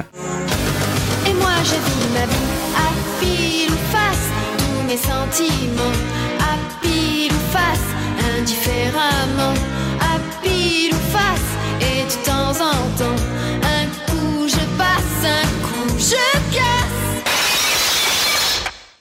Euh, bah, bon, voilà pour les boomers. Non, dire que dans le remake américain, il y a des Indiens qui étaient dans l'original qui sont à la fin. D'ailleurs, même l'Indien qui est sur l'île d'hôpital à la fin, euh, c'est le même. voilà, ils ont repris ça. On retrouve Vladimir Kosma encore et qui euh, vraiment recycle ses musiques. C'est-à-dire que dans la musique du bar à prostituée de la chèvre, c'est la musique qu'on retrouvera dans Les Fugitifs. Que dans l'inspecteur de la bavure, il y a des musiques qu'on retrouvera dans Le Prix du danger. Donc euh, il recycle beaucoup. il s'autocite beaucoup. Ah oui, vous avez aussi la scène de la guêpe. Donc euh, Pierre Richard, oui, je vous dis, la scène des sables mouvants, il a mal vécu et euh, il, a, il a eu très peur. Et Calvaire aussi pour euh, la scène de la guêpe pour Pierre Richard, parce que le, certes le dard avait été retiré, mais une guêpe peut quand même mordre. Et donc Pierre Richard a été, mordu. Voilà, voilà. Bon, puis après, le, classique, la scène du gorille, le- c'était très classique à l'époque. Si on prend un fauteuil pour deux, etc., ou le hamburger film sandwich, ou Kentucky Fried Movie, voilà. Voilà, c'était souvent des acteurs, notamment c'était Rick Baker, bon là c'est pas le cas, mais qui en effet incarné un gorille, donc c'était pas un vrai gorille euh, sur place. Donc voilà, voilà, on a fait le tour pour la chèvre. Très bien. Tout à fait. Ouais. Bon. Donc, c'est mon tour. Alors, bien sûr, il y a notre film dont on traitera après qui sera tourné avant le film que je vais évoquer, mais c'est pour dire de distribuer la parole. On reste euh, autour des années 80 quand même, avec, donc pour moi, le film, donc Le choix des armes. On change de registre, on n'est plus dans la comédie. Donc, d'Alain Corneau, de 1981. Finalement, Casat, tu as pu le voir ou pas? Pas du tout. Pas du tout. Ok, bon, bah, je vais essayer de. Donne-nous envie. Alors, film d'Alain Corneau, donc on connaît pour euh, Police Python 357, pour La menace que j'évoquais, pour Série Noire avec Patrick Devers. Donc là, on avait à peu près. euh, non? Mais là, tu l'as pas vu non plus? Non, j'ai pas vu le film. Non, mais vous les connaissez. euh, Ah oui, oui, les noms que tu dis, ouais. D'accord. Oui, oui, Il me demande si j'ai vu le film. Ah oui, donc ce qui fait que le choix des armes va, euh, en 81, clore un petit peu ce pan d'Alain Corneau euh, du côté du polar ou du film noir. On a vite fait, en effet, donc euh, pour le, le pitch. Alain Corneau, c'est pas celui qui a fait euh, euh, Le Prince du Pacifique? Si, ça doit ça. ouais. Bah voilà, c'est triste, mais bon, j'ai vu que celui-là de lui. Non, mais c'est après, il se dirige vers une, une autre forme de carrière, donc euh, c'est pour ça. Euh, Noël Durieux, donc euh, joué par Yves Montand, un ancien truand, s'occupe désormais d'un hara avec sa femme Nicole, jouée par Catherine Deneuve, Mickey, Mickey le dingue, joué par Gégé, un malfrat en cavale, trouve refuge chez lui, chez Noël, mais en le voyant discuter avec l'inspecteur Sarla, joué par un tout jeune euh, Gérard Lanvin, il s'imagine que Noël l'a dénoncé. Après, donc, on s'installe le cercle du sang, le cercle fou de la violence, le choix des armes. Voilà.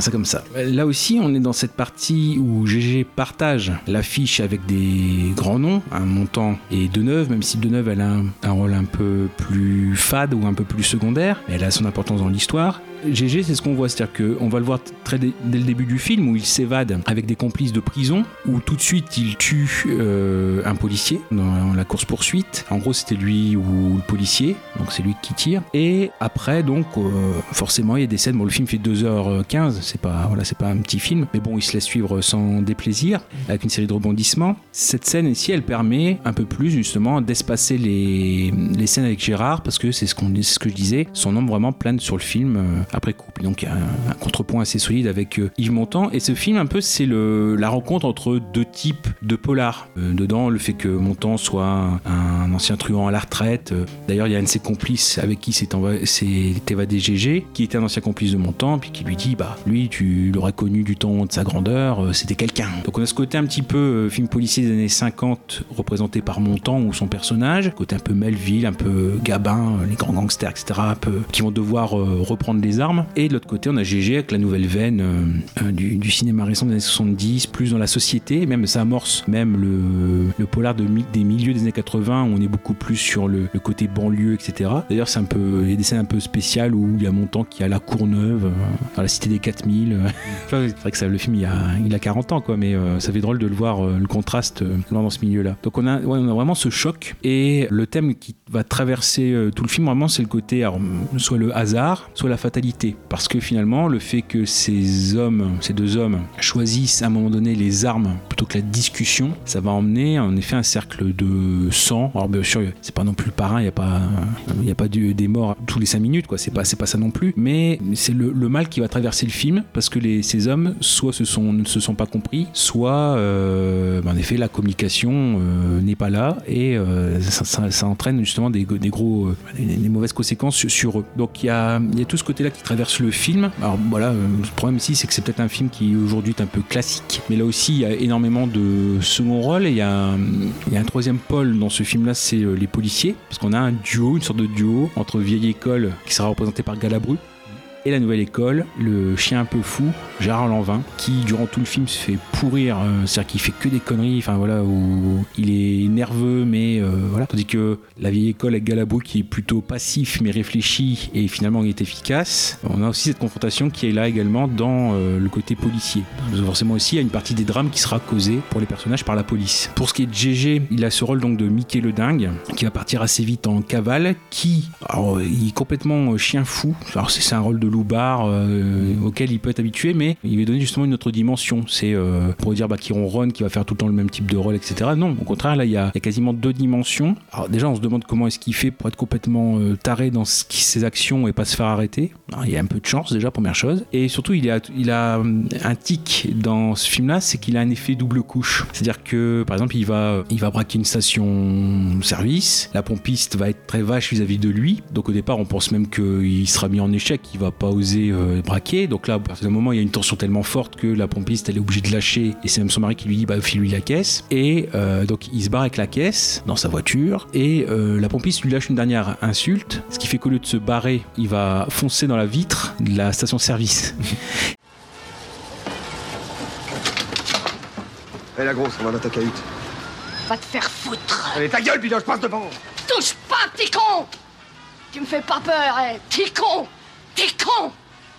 Non mais regardez-moi ça, ça se prend pour quoi, hein? Hé là, vous! Restez pas plantés comme des balais Vous allez pas le laisser faire, non? Raoul! Allez, viens! Viens les cogner C'est plus pareil, hein? C'est pas comme avec une femme, hein? Lâche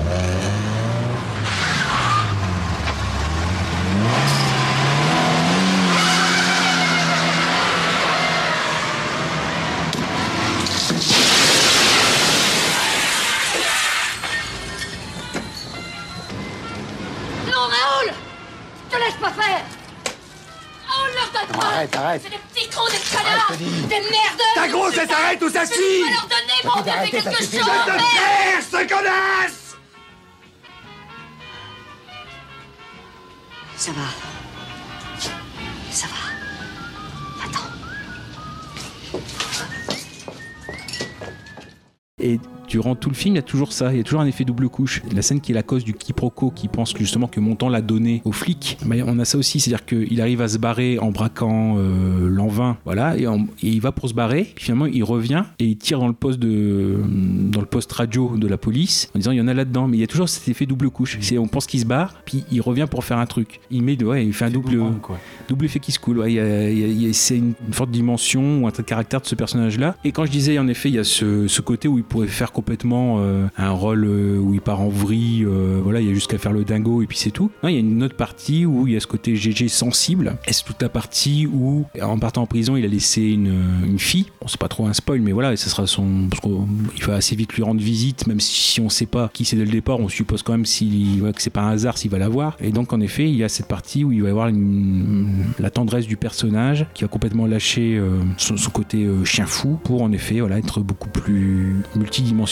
Donc, en effet, on a ce GG qui là. Euh, même quand il parle avec euh, Deneuve, etc., où il, par- il arrive euh, au départ pour se venger, puis finalement, quand on parle dialogue, on voit qu'il commence à se calmer. Donc, il y a aussi ce sujet du film où par le dialogue, s'il y avait eu dialogue à tel ou tel moment, peut-être qu'en effet, il y aurait eu. euh, les, personnages auraient connu d'autres destinées. Donc, je peux pas trop parler pour ce qui est du côté spoil. On a vraiment un beau duel de, personnages. hein. Les, deux, Montant et GG, s'étaient croisés sur Vincent, François, Paul et les autres. Encore une fois, on parle de Piccoli, voilà, donc il y a ça aussi. Bon, pareil, des seconds rôles euh, en veux-tu, en voilà, très. Enfin, qui sont connus après. Donc, on reparle d'Anconina, qui sera, voilà, qui sera encore là, qui va te planquer, euh, un ancien ami de GG et qui va le planquer à un moment donné, qui veut jouer la batterie, qui est arbitre quand GG était goal. C'est-à-dire que dans le film, il y a une partie où euh, Depardieu a pu chercher dans son passé euh, de brigand de Châteauroux, parce que finalement, il y a une partie où il était bah, seulement loupard, mais quand il était euh, dans l'équipe de foot de Châteauroux, il était goal. Bon, même si on ne sait que l'évoquer, on ne voit pas de façon physique, mais euh, bon, ça, ça fait un peu autobiographique aussi. En Roland Blanche, bien sûr, euh, on en parlera peut-être après. Bah, encore une fois, ce que je dis, euh, des gueules, hein, Jean Rougerie, euh, qui était un des concurrents de, de Montand à l'époque, Christian Marquand, c'est plus euh, pour les connaisseurs des années 70 ou 60. Et par exemple, il y a aussi, euh, qui nous a quitté il n'y a pas très longtemps, c'était Étienne Chicot. On l'a connu souvent chauve, etc. Et là, donc, il a encore des cheveux, il a un manteau de fourrure, des lunettes fumées, enfin, il a un look, un look pas possible. Un film, euh, on va dire, très, très révélateur de euh, la façon dont Depardieu est devenu déjà un monument, euh, la façon dont ce, que je vous parle, le fait que le personnage a tellement d'épaisseur quand il est là que euh, même des scènes où il n'est pas là, il y a encore son ombre qui se fait sentir. Donc, vraiment, c'est plutôt pas mal. Le hasard fait que dans les, euh, les anecdotes, le rôle de Montant devait être aussi euh, donné à Ventura. Ah, Décidément, oui. Bon, quand on voit les, les films qui loupent. Bon, après, voilà, euh, Montant, ça passe aussi. Bah, justement, ils ont inversé. Si vous vous souvenez bien, dans Garde à vue, ça devait être Montant à la place de Ventura. Ah oui Et dans les années 81, bah là, il y a ce switch des, des, acteurs. Voilà, on aurait pu avoir Ventura dans le choix des armes et Montant dans Garde à vue. Et ça aurait été des films, euh, oui, quand même assez, assez, assez différents. Et encore une fois, c'est un scénario très millimétré. À part Alain Corneau, il y avait Michel Grisola, donc qui commençait à être euh, scénariste, qui était d'abord écrivain, qui euh, notamment a fait euh, Flicou Voyou, hein, le, enfin, le, le roman dont est tiré Flicou Voyou. On a beaucoup cette, bah, cette atmosphère-là, j'ai trouvé dans certains moments, dans la musique aussi, puisque c'est Philippe Sard qui fait aussi celle de Flicou Voyou. Et on retrouve beaucoup de- d'accompagnement ou d'arrangement qui m'ont fait penser à ce film-là. Ce côté, euh, la, différence entre le, le hara euh, de la vieille génération, il a pu, euh, Montant a pu se retirer des affaires et construire un, monde calme et riche. D'ailleurs, il parle même dans le film de partir en Irlande avec Deneuve, donc vraiment retirer des affaires. Et le côté banlieue pauvre où a grandi le personnage de, de, de. Et aussi, ce qui peut être important aussi pour l'époque, voilà, c'est que la violence graphique, elle est là. L'impact des balles. D'ailleurs, Corneau revendiquait pour certaines scènes l'influence de Peckinpah, le fait d'avoir cette violence ralentie pour voir l'impact des balles, les morts, etc. Donc il y a certaines scènes comme ça, bon, euh, une qui concerne GG d'ailleurs, où on a cette, cette influence. Pour un pour les années 80 français, c'est très encore très millimétré. Euh, C'est pas fait par un faiseur.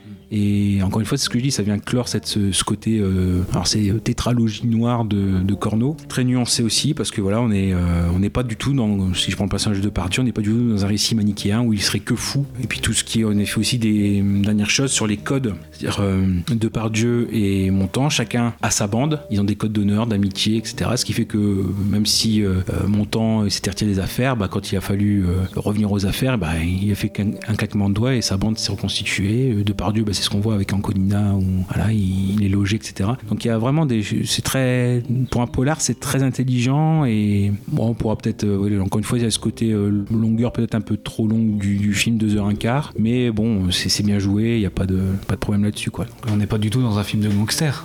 Bah, on parle ce côté de par ce côté justement où euh, on a ces on a ces codes qui sont là si c'est c'est ce que c'est justement, c'est- c'est la, la- la confrontation entre les gangsters à l'ancienne avec ce code d'honneur euh, euh, dépanné sans souci euh, voilà même si on est un peu retiré des affaires bah, s'il faut revenir on revient il n'y a pas de problème. Et ce côté nouvelle violence on va dire ça comme ça où c'est des bandes plus disparates où c'est d'autres mots aussi parce que par exemple pour les nouveaux ce qui intervient un peu plus c'est la drogue par exemple.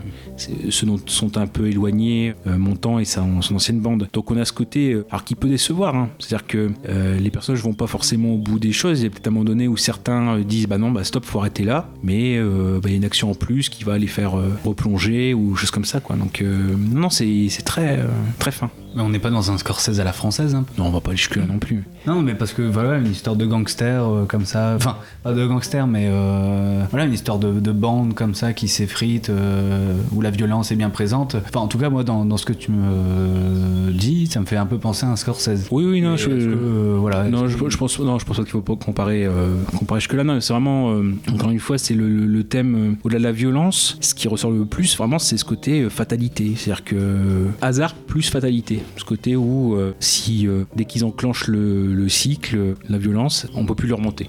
D'accord. Où il y aura forcément de la casse. Après, c'est, euh, bon, s'il y en a qui veulent arrêter, euh, ils arrêtent, mais il y aura forcément de la casse. Donc c'est vraiment ce côté fatalité. Non, il a une patte très, quand même très française, ce film-là. Et on est beaucoup plus dans le cinéma de. pff, à la limite, ouais, ça va rechercher dans le cinéma de Melville, de euh, Jacques Becker, pas Jean, Jacques. Jacques Becker, euh, voilà, un peu, un peu à l'ancienne aussi. Donc, ouais, c'est les, les gangsters à l'ancienne alors, dans ce cas-là. D'accord. Mais euh, typiquement français quand même. Il y a, il y a cette patte, euh, patte française. La, la seule, euh, le, le raccord seulement dans les styles, euh, c'est Peking Pop qui ressort. Non, mais euh, c'est pour savoir à quoi se tu sais. Par Hmm. quelle manière on peut comparer le film. Enfin, en tout cas, on peut s'imaginer un peu le, le film. Mais en tout cas, ça a l'air intéressant. Il y a Ah un ouais. super casting. Ah, il y a super casting de toute façon. Et puis c'est, je, je vous dis, c'est entre ceux qui se sont révélés après coup, etc. Ah, donc justement, ça c'est dans la, dans la reco, mais je l'ai déjà, déjà, déjà dit. Si on est avec Corneau, Montant et ce thème de la hum, fatalité, c'est le film La Menace avec Montant et euh, Caroleur qu'on avait croisé pour euh, préparer Vos mouchoirs. Oui. Donc qui était d'ailleurs son un de ses premiers films français. euh, c'est comme ça que L'a connu et l'a amené vers préparer Vos mouchoirs. Mais La Menace, bon bref, voilà, c'est juste pour le thème fatalité, voilà où euh, un homme essaye de couvrir la mort de sa femme, mort accidentelle. C'est sa maîtresse qui peut être impliquée dedans. Et euh, justement, il essaie de tout faire pour euh, éviter de qu'on remonte à lui. Mais peu à peu, c'est ce qu'on voit, c'est-à-dire qu'il a beau partir au, au Canada, etc. Finalement, peu à peu, le- l'étau se resserre dans ce côté fatalité. Voilà. donc c'est toujours Corneau aux commandes. Donc la menace en recommandation. Bah, très bien. Bah oui, bah oui, je l'ai. Continuons avec euh, GG. Et j'ai toujours, et là bah, on passe, euh, toujours pareil, donc le côté euh, un peu dramatique. Le dernier métro de François Truffaut, 1980, disponible pour l'instant sur Netflix. Oui, et ça c'est- une bonne nouvelle, je trouve, euh, dans cette période de confinement. Le, fait que euh, MK2 euh, distribue, enfin diffuse ses films à, à travers la plateforme Netflix. J'en profite hein, pour parler de ça, parce que je trouve que c'est l'occasion voilà, de, de diffuser un cinéma de patrimoine, notamment un cinéma français, sur une plateforme aussi euh, bah, démocratisée euh, que, que Netflix. Ouais, quoi. c'est- C'est ce qui leur manquait de toute façon. Là, là maintenant, Mm. on peut dire qu'ils sont vraiment complets. Ils ont vraiment un peu de tout. Je, je trouve que c'est la- vraiment la seule chose qui leur manquait en fait à Netflix. Donc euh, ouais, c'est euh, c'est clair que c'est une bonne chose. C'est ça. Après, ouais, j'ai entendu une interview de, des dirigeants de MK2 qui disaient que c'était une manière de combattre le mal de l'intérieur. Oui, oui, bien sûr. Oui, oui, c'est-à-dire que. Parce que bon. Oui, oui. Oui, bah, c'était euh, une remarque qui était faite sur le fait que, oui, euh, est-ce que ça va ouvrir euh, à un nouveau public ces films-là en les rendant plus facilement accessibles? Oui, certainement, peut-être un tout petit peu. Mais après, ceux qui sont intéressés par ces films-là, peut-être les ont déjà vus Il y a peut-être ça aussi. Oui, c'est clair qu'il y, a- il y a ce côté où il y a une ouverture, une visibilité beaucoup plus grande. Maintenant, est-ce que voilà, il va y avoir concrètement un effet euh, Parce que je pense aussi, par exemple, à Amazon Prime qui vient de mettre les Agnès Varda. C'est quand même un cinéma pas très, enfin, je vais pas dire facilement accessible. Elle a sa patte, bien sûr. euh, voilà, puis c'est important d'avoir, euh, surtout en, en aussi grande quantité et faci- facilité d'accès euh, ce cinéma-là. Mais est-ce que ça va amener un nouveau public? Ce cinéma Mais le problème avec les- ces plateformes-là, c'est le manque d'introduction. C'est-à-dire qu'en Ah. fait, on, voilà, on- comme tu parlais avec euh, Amazon Prime et, et Varda, on nous propose Varda sans nous dire, euh, voilà, c'est l'occasion de découvrir Agnès Varda. Enfin, ça manque de ligne éditoriale, comme euh, un peu euh, Filmo TV, tu sais. Oui, voilà. OCS aussi un peu avec leur cycle. Ils proposent des thématiques euh, avec euh, voilà thématiques réalisateurs, thématiques euh, voilà historiques, et, et on n'a pas ça sur Amazon Prime et Netflix. Oui, forcément, c'est des films, films d'auteur, donc il y a des notes quand même, des intentions assez fortes. Et ce qui manque, c'est l'accompagnement. Et de toute façon, on va en parler à la fin, pour un film à la toute fin de, de, de- de l'épisode. Voilà, moi, c'est un film que j'ai vu, mais heureusement que j'avais l'accompagnement à côté, parce que sinon, euh, il y a beaucoup de dimensions. Alors, soit je me serais arrêté tout court, comme certains autour de la table. J'ai essayé. Euh, ah oui, bah, le tout c'est d'essayer. Voilà, je veux dire, il y a, il- soit j'aurais arrêté avant, soit euh, je serais passé aussi à, à côté de beaucoup de dimensions de l'œuvre, et aussi bien de l'œuvre aussi de son auteur et de la personnalité de son auteur. Donc c'est vrai que euh, sans accompagnement euh, tout court, c'est vrai que c'est bien de les avoir à disposition. Après, je pense que justement, rien qu'un accompagnement, ce serait même euh, dire, bah tiens, on a tous les Truffaut, on a tous les, enfin non, pas tous les Lynch, mais euh, il y a du Lynch, euh, il y a du René, etc. Par quel film est-ce que je peux euh, entrer dans l'univers de, de cinéaste, par exemple Oui. C'est ça qui manque, c'est le- l'accompagnement. Ça. Et donc c'est pour ça moi les, les entreprises comme euh, enfin les entreprises entreprises euh, je parle de l'action de faire euh, de Filmo TV voilà ils sont très gratifiantes parce qu'il y a une vraie une vraie âme derrière c'est pas juste l'achat d'un catalogue. C'est que derrière il y a non seulement un cycle de films une thématique par exemple mais à côté Filmo TV fait des émissions avec des spécialistes qui vont expliquer telle ou telle ou telle œuvre. Et je parle même pour des pour des thèmes très populaires. Tous les mois il y a forcément un cycle autour d'un thème fantastique. Et ben il y a le bistrot de ça s'appelle comme ça l'émission qui va euh, parler des euh, sept films euh, qui proposent ce mois-ci. Même des trucs comme les comédies navantes c'est Christophe Bier qui fait ça, des navets ou des nanars, etc. Il va y avoir une émission de. Alors, moi, je crois que c'est tous les, trimestres. Il va y avoir une émission de deux heures avec Christophe Bier qui, sur chaque film, va expliquer euh, l'envers du décor, euh, voilà, pourquoi est-ce qu'on retrouve Galabru, Daricole, euh, etc. Et qui va, euh, mais voilà, même pour des trucs comme ça, qui vont donner, ils la peine de faire une émission sur des nanars, les Charlots contre Dracula, le retour des Charlots, enfin, le trouble fesse. ah bah d'ailleurs, on va en parler tout de suite, parce qu'il y a Maurice Rich qui joue dans le dernier métro. Je connais pas le nom.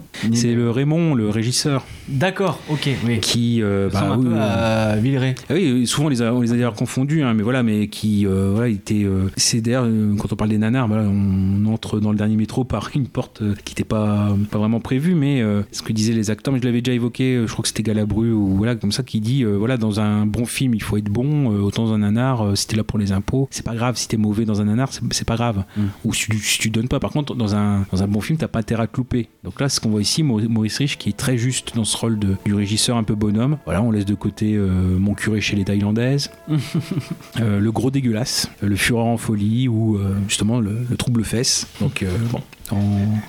J'adore ces titres. Ouais. Pour ces nanars, il y a toujours des, des titres. Il y avait aussi le. Comment dire Donc, c'est qu'un un même film peut avoir plusieurs titres. Donc, Trouble Fesse, je crois que c'est. Enfin, il faudrait que je vérifie si c'est pas un autre titre du Plumard en folie. Donc, oui, euh, donc on rentre dans le dernier métro de Truffaut. Quelle introduction Euh, Ah, mais c'est important, ça fait un mini débat dans. Eh Oui, c'est intéressant. euh. Non, mais c'est voilà, c'est sympa de, de parler de ça. Euh, ouais, donc je vais vous parler du dernier métro. Donc c'était l'occasion pour moi de, de découvrir un monument du cinéma français que je ne connaissais mais pas du tout, juste le nom. En fait, le dernier métro, c'est c'est d'abord un, un triomphe critique, aussi bien presse que public. C'est le deuxième plus gros succès de Truffaut au box-office après les 400 coups. Donc c'est le troisième Truffaut que je visionne. J'ai quand même, on va dire, un peu de profondeur par rapport, euh, enfin de contexte par rapport à, à ce film-là. Et les deux autres, c'est. Ah, les deux autres, c'est euh, La Nuit américaine et 400 coups. Oui. On peut commencer à repérer, euh, voilà, la- retrouver la patte euh, Truffaut dans ces films. Et donc oui, en plus de ça, c'est aussi un triomphe au César. C'est même un record puisqu'il est ré- il est récompensé bah, de 10 Césars, euh, dont, dont meilleur film, euh, meilleur réalisateur, meilleur acteur pour Depardieu, meilleur scénario et meilleure actrice pour euh, Catherine Deneuve. Et donc de quoi ça parle aussi le dernier métro? Ben, Je vais vous le dire tout de suite.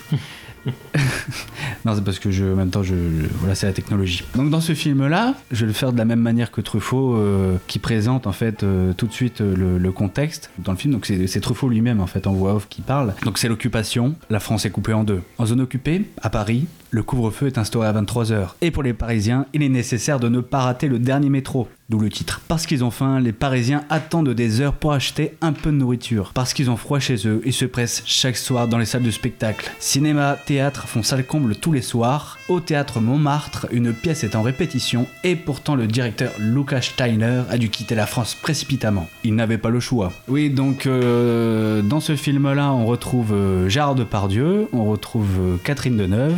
Ça repose sur ce duo en fait, ce film-là. Mais on a aussi euh, Jean Poiret qui joue le, metteur en scène, j'ai envie de dire par intérim, puisqu'en fait, euh, donc on suit au départ euh, les répétitions. euh, en fait, c'est l'occupation. Ce que Truffaut a envie de faire dans ce film-là, c'est de montrer la vie quotidienne des Parisiens pendant l'occupation, mais à l'échelle d'un théâtre. Ce qui est intéressant, c'est que c'est, on est vraiment dans, une approche réaliste. D'habitude, dans, dans le genre de film avec voilà qui parle de, l'occupation, on a souvent ce, hum, comment dire, le genre mélo qui vient s'interposer avec la musique, les violons, voilà, les morts, tout ça, et le- l'aspect aussi manichéen euh, entre les résistants et les collabos. Et là, c'est pas, c'est pas vraiment ça. On est dans une, une bulle en fait. Le théâtre, c'est une bulle euh, dans, dans ce film-là. Donc on assiste à- au départ à la- aux répétitions. Euh, Gérard Depardieu, c'est un comédien qui venait de- du théâtre des grandes, euh, comment dire, des grands guignols. C'est un nouveau en fait qui arrive dans ce théâtre euh, de Montmartre. Il va faire la connaissance de, de- de Catherine Deneuve, qui est en fait la, la femme de, bah, du directeur, j'allais dire l'ancien directeur, mais non, le directeur du théâtre Montmartre, et euh, qui va jouer aussi le, le grand rôle en fait dans, dans cette pièce. C'est ça qui est intéressant dans ce film-là, c'est de montrer aussi la, vie- la vie quotidienne. Par exemple, on a des, des- des petites scénettes qui sont euh, voilà intéressantes. Par exemple, euh, le petit garçon qui se fait caresser les cheveux par euh, Mm. voilà un petit soldat allemand qui passe, et juste après la mère qui chope le, le gosse en disant quoi il t'a touché, je vais la- on va on va laver tes cheveux quoi.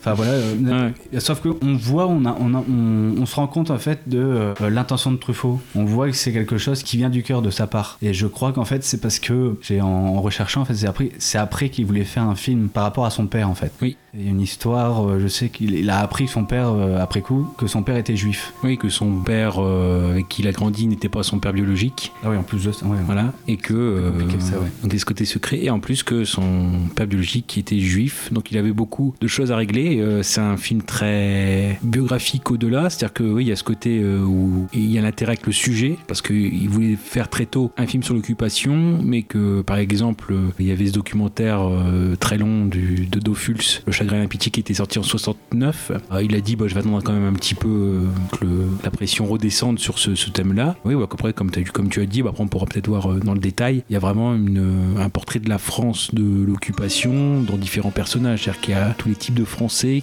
qui, qui sont là. Voilà. Oui, oui, oui, on a plein de détails euh, super intéressants. Là, par exemple, quand euh, Gérard Depardieu arrive, c'est Bernard Granger dans, dans le film, signe son contrat. Il est stipulé sur le contrat, par exemple, euh, je déclare par la présente que je ne suis pas juif et qu'à ma connaissance, aucun de mes parents ni de mes grands-parents ne sont ou n'étaient juifs. Une fausse déclaration entraîne une pénalité sévère. Le certificat d'arianité, ça s'appelle comme ça. Certificat d'arianité. Voilà, c'est ça, c'est euh, de connaître l'occupation euh, bah, voilà, de l'intérieur, de manière bah, très réaliste, en fait, très intime, sans, sans en faire trop. Oui, puis on voit par rapport au même, euh, ça nous renseigne beaucoup sur le personnage. C'est-à-dire que lui, par exemple, quand il arrive pour se faire engager, il y a un acteur juif euh, qui se fait refuser son, dire, le, le- un rôle dans une, dans une pièce, et tout de suite il dit voilà, je veux pas prendre la place d'un d'un juif. Si le juif doit être employé, euh, il sera employé. Bon, après, on lui dit ouais, non, c'est pour un, un deuxième ou un troisième rôle, donc euh, voilà, c'est pas du tout pour le rôle principal. Après, il y a Madame Steiner qui dit bien Je ne veux pas de juifs dans, dans, dans mon théâtre. Donc on voit que euh, bah voilà, les juifs sont, sont déjà euh, bah, exclus de la société. Donc non, c'est vraiment. c'est Ouais, on est à la limite du documentaire en fait dans, dans, dans ce film-là. Par contre, j'ai un, un petit problème avec ce film c'est euh, le, le- le- c'est l'aspect bah, plat justement. C'est intéressant par les thématiques euh, qu'il traite. Mais euh, comment dire, quand on prend euh, le film comme ça, bah, on peut s'étonner du, du fait que ça soit très linéaire, pas vraiment de surprise. En fait, c'est très classique. C'est très classique. Euh, ouais, je- J'en parlerai après, mais euh, par exemple, je vais faire la comparaison avec la nuit américaine parce que c'est, euh, ça fait partie de la trilogie de, de Truffaut sur l'univers du spectacle et de l'art. Et la nuit américaine, pour ça, était vraiment originale dans l'approche. Et voilà, j'ai vu la nuit amé- l'américaine juste avant, et au final, quand je suis arrivé sur le dernier métro, quand j'ai vu que ça parlait de- du théâtre, je, voilà, je me suis dit qu'il y avait une approche quand même, qu'il allait avoir une approche encore euh, euh, originale par rapport à ça. Mm. Et voilà, j'étais euh, bah, j'étais déçu parce que c'est très classique, oui, c'est très classique. Mais en fait, je l'ai vu en deux, j'ai- comment dire, je l'ai vu deux fois. Le premier visionnage, j'étais vraiment déçu, j'ai trouvé ça très plat. Et la deuxième fois, entre temps, j'ai pu, on va dire, m'intéresser au film et vraiment connaître le, comment dire, l'intention de Truffaut dans, dans, dans le dernier métro.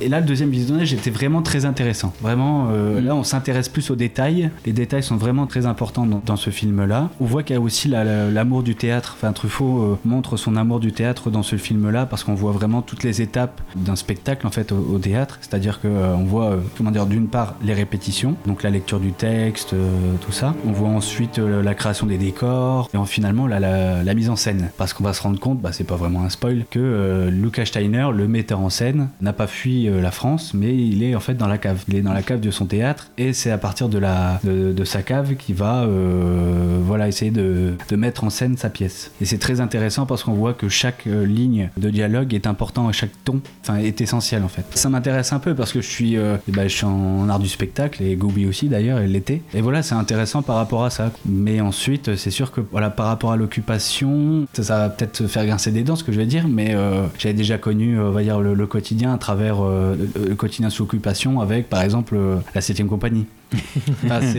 Voilà, non, on a des, des petites choses comme ça. Par exemple, le jambon qui sûr. est vendu euh, Marché euh, au marché noir, on le retrouve un peu dans la 7 la septième compagnie. Donc, euh, j'en ai pas appris énormément non plus quoi, à travers ce film. Truffaut, a- a- après coup, a toujours été très déçu du côté personnage de ce.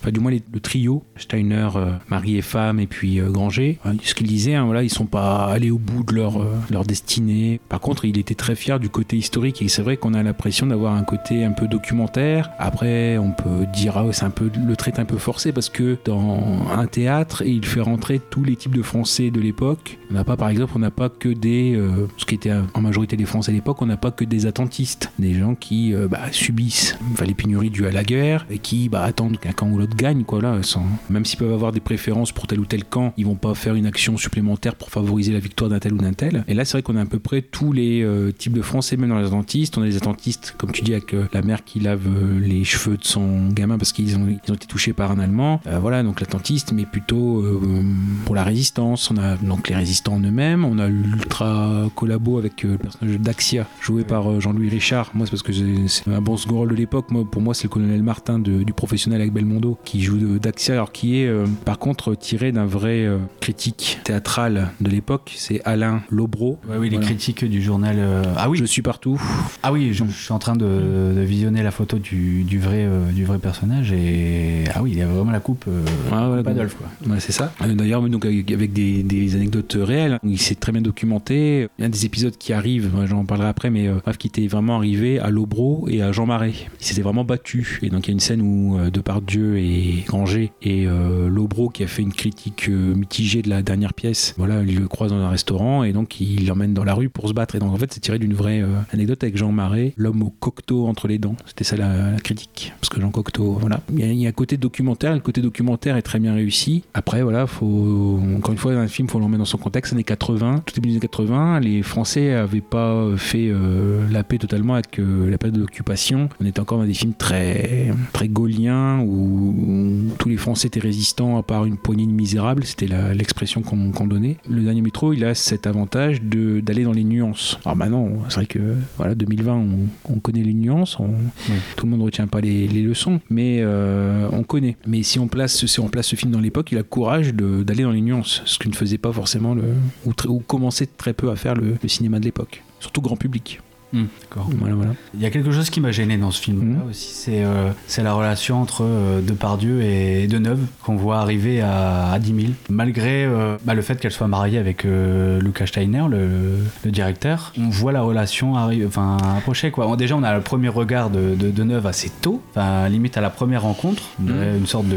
Voilà, elle le repère tout de suite. Et voilà, au final, bah, je trouve que ça n'apporte pas grand-chose au film et à l'histoire. Pour moi, c'était vraiment une histoire de dire on va mettre une petite romance dans le film pour apporter de la profondeur. Enfin, je n'étais pas d'accord. Ah, euh, c'est-à-dire que dans, dans le sens où euh, moi, c'est le, le problème avec cette histoire, c'est que je je vois pas pourquoi il y a romance. C'est-à-dire qu'au départ, elle le voit, mais c'est parce qu'elle le voit draguer à droite à gauche et toujours à peu près avec les mêmes euh, techniques, hein, les lignes de la main, etc. Je dire, voilà. Où il y a deux femmes en vous, voilà, c'est toujours les mêmes phrases. Et euh, en fait, qu'elle en rigolait un petit peu, c'est-à-dire qu'il n'y avait pas d'intérêt sentimental puisqu'elle avait son mari euh, à la cave. Et justement, quand il y a baiser entre eux, moi pour moi ça tombe un peu euh, ouais, comme un cheveu dans la soupe quoi c'est je vois pas pourquoi ça vient se mettre là. Il, manque un passage euh, qui justifie euh, cela. Alors certes il y a une scène de transition il y a la chanson euh, mon amant de Saint-Jean qui est en générique et de départ et qui est au milieu du film quand Deneuve et, et son mari sont à la cave il y a cette chan- chanson qui passe. On voit que c'est surtout le mari qui s'attarde sur cette chanson là parce que voilà ah, moi qui l'aimais tant c'est du passé n'en parlons plus. Donc on, on a cette transition où c'est Steiner qui va dire oui bah voilà ma, ma femme amoureuse de Depardieu mais à part le fait qu'il le pressente etc dans les deux interactions des personnages en eux-mêmes euh, je vois pas cette montée de passion. C'est ça qui m'a gêné moi je trouve. C'est à dire que ouais je, Ouais, mais le problème, c'est que ça, la fin repose sur ça. Sauf que ben, dans ces cas-là, euh, ça, tombe, euh, bah, ça tombe à plat. Ça tombe à plat. Ça tombe à plat. euh, On nous annonce bah, voilà, ce, qui- ce qui arrive au personnage, à chacun des personnages, à- comment dire, vers la fin de, de l'histoire. Bon, pour l'aspect documentaire, c'est sympa, voilà, c'est crédible, c'est ok. Mais tout ce qui est vraiment dans l'aspect dramatique, euh, bah, pardon. Ça n'apporte rien du tout. Vers la fin, Truffaut euh, intervient, enfin en voix off toujours, et à partir de euh, voilà un mélange d'images, d'archives et de euh, d'images tournées, et il va à chaque fois faire le euh, comment dire l'épilogue, c'est ça? Oui, absolument. L'épilogue en fait de, de chaque personnage. Donc oui, ok. sauf qu'après, bah, à la fin, il te dit bon, continuons et finissons cette histoire. Sauf qu'en fait, bah, on n'est pas intéressé du tout par la fin de l'histoire, quoi. C'est oui, parce que la fin de l'histoire, c'est juste bon, on présente le spectacle. Comment euh, bah, Depardieu et, et Deneuve, euh, bah voilà, se rendent compte qu'ils voilà, ils sont amoureux, euh, ils se mettent ensemble. On se demande, euh, ouais, mais attends, et c'est un trio maintenant? Enfin, genre, et Steiner, il dit rien, lui, qui est dans la cave. Et non, bah, on voit arriver après le, le metteur en scène maintenant que, enfin, parce que en fait, ça parlait d'épilogue, mais genre après que les Allemands sont partis de Paris. Donc là, le metteur en scène, il peut ressortir de sa cave. Et là, on voit le metteur en scène arriver, tout souriant, se faire applaudir par, bah, par le public, à la, on va dire la première public, et il est content. Alors, il se fait piquer sa copine, sa femme, euh, elle est avec Depardieu, et lui, il est content. Enfin, il y a. pff, Je sais pas, enfin, euh, euh, voilà. Alors, donc, le film est intéressant euh, pour euh, l'aspect documentaire, l'aspect historique, mais en dehors de ça, euh, voilà. Ou c'est- ou c'est aussi un film de saison, parce que finalement c'est un film de confinement ultime. Oui, oui. Pour le, le cas de Steiner, il c'est-à-dire qu'il y a, il y a les scènes pour la- l'avoir revu là. Enfin, je l'avais vu il y a six mois, mais bon, je voulais quand même qu'il soit frais, donc je l'ai revu là un samedi midi. Il y a cette- ce passage où Steiner dérive un petit peu vers la folie, parce que c'est ce qu'il dit. Il dit voilà, j'ai un endroit, c'est la guerre, mais j'ai quand même à manger, etc. Je fais ce que je veux, je lis, j'écris, et voilà, mais je, je deviens fou. Il me manque euh, l'interaction, etc. Donc, ce qui fait que par rapport à la situation qu'on a vécue, ça faisait écho, oui. ça faisait écho. Donc bon, c'est un film aussi, ouais, on peut, peut le voir par rapport à aujourd'hui. Il y a encore une thématique euh, qui peut être intéressante. euh, côté ma- ma- malgré le fait que on peut faire ce qu'on aime bien, l'isolement, le, le repli euh, fait ça. ouais. La zone libre est envahie. Je vois pas ce que ça change. Tu voulais me faire traverser la moitié de la France pleine d'Allemands? Eh bien, je traverserai toute la France. Tu ne traverseras rien du tout. Les Allemands sont partout. Le moindre camion est arrêté et fouillé tous les 50 km. Et puis j'ai parlé avec le passeur, il est mort de frousse, il ne veut plus entendre parler de rien. Non, non. Ces passages sont devenus trop dangereux pour tout le monde. Alors, qu'est-ce que je deviens, moi? Tu restes ici en attendant que ça se tasse. Je peux plus rester ici ou alors je deviendrai fou. C'est pas une vie. Tu t'es jamais demandé ce que je faisais ici toute la journée? Bon, je, je lis, je lis, je lis beaucoup, tu sais. J'écoute des mensonges à la radio. Ensuite, je lis des mensonges dans le journal. Et alors, pour empêcher mon cerveau de se ramollir, je décide de faire des mots croisés. Tu veux le voir, mes mots croisés? Eh bien, tiens, en six lettres, symbole de la bassesse, youpin. Dans l'autre sens, toujours six lettres, rapace puant, youtre. Ceux-là sont pour les enfants. On ne s'en méfie jamais assez, en quatre lettres. Ça commence par un J. Alors, j'arrête les mots croisés, j'écoute les bruits du théâtre, je guette les pas dans l'escalier, j'attends que tu viennes. J'attends, j'attends. J'en ai assez d'attendre Combien d'années un homme a à vivre? Je, n'en peux plus, Marion, je n'en peux plus.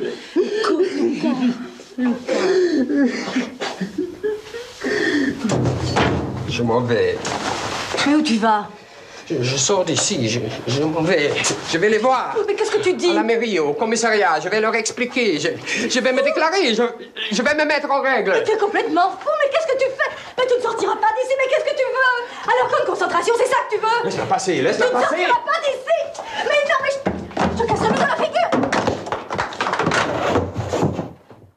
Par contre, je suis désolé, mais non, le film de confinement ultime, c'est Buried avec euh, Ryan Reynolds. Ah oui, bien sûr. non, mais Ah ouais. c'est c'est la thématique. on va passer un cran au-dessus euh, en termes de confinement. Non, puis il y en aura un autre qu'on doit, on va traiter durant la saison aussi, hein, où des gens se retrouvent enfermés euh, pour faire des choses. Bah oui. mhm. Ouais, on Voilà, ouais. hâte. Oui, oui. Mais sinon, euh, je vais vous parler de ma, ma, ma scène préférée. Ah oui. Ben, bien, si, ça vous, si ça vous convient. Tout à fait. Il n'y a, pas vraiment de scène marquante au final. Euh, comment dire? Ben, Je réfléchis en même temps. hein, euh, C'est quoi ta scène préférée? Voilà. Mais, mais non, mais parce que c'est sinon c'est bah, c'est pas c'est plat, mais enfin il y a pas une scène où tu fais oh si c'est c'est juste je pourrais dire c'est pas vraiment une scène, mais c'est une séquence. C'est euh, c'est les séquences où, qui te montrent euh, voilà le, le montage du spectacle, Euh, le moment où on voit euh, le rôle de chaque protagoniste à l'intérieur du théâtre. Euh, On parlait du régisseur, on voit euh, voilà le rôle qu'il a dans le théâtre, le, la notion de troupe, c'est-à-dire Mhm. entre les entre les différents personnages, entre différents personnages de la pièce et différents comédiens, et aussi le rôle du metteur en scène. En plus là c'est un, met- un metteur en scène euh, particulier parce que c'est un metteur en scène euh, en- euh, par intérim en fait qui met en scène une pièce. c'est pas lui qui dirige vraiment, il se, se base des, des notes de Lucas Steiner qui est. Un metteur en scène aussi homosexuel. Oui. Ouais, il m'a traité de PD. Pardon, Jean. Jean oui.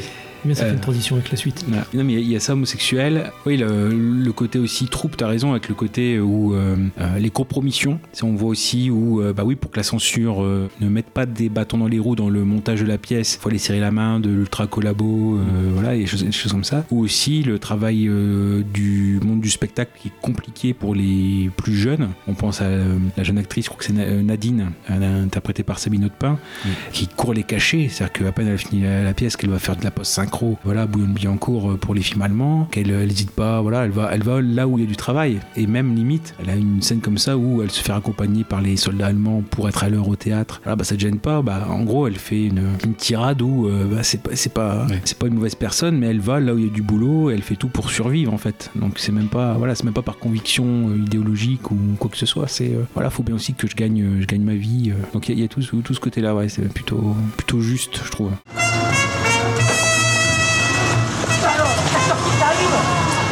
C'est pour te balader avec des gauches que tu te fais engueuler par Jean-Loup, hein. Non mais ça va pas mon vieux, je finissais une synchro, on était en retard, ils ont proposé de me raccompagner, j'avais pas refusé. T'es pas dégoûté, toi hein. On t'aurait proposé un rôle dans le juif sus, t'aurais accepté, hein. Parfaitement monsieur, seulement il n'y avait pas de rôle pour une française Bon, alors écoute, pour la porte, c'est simple. Tu dis pourquoi de ce côté Excusez-moi Marion, je suis vraiment désolée, j'en... Eh oui, ne presse pas, ça fait une heure qu'on t'attend pour répéter.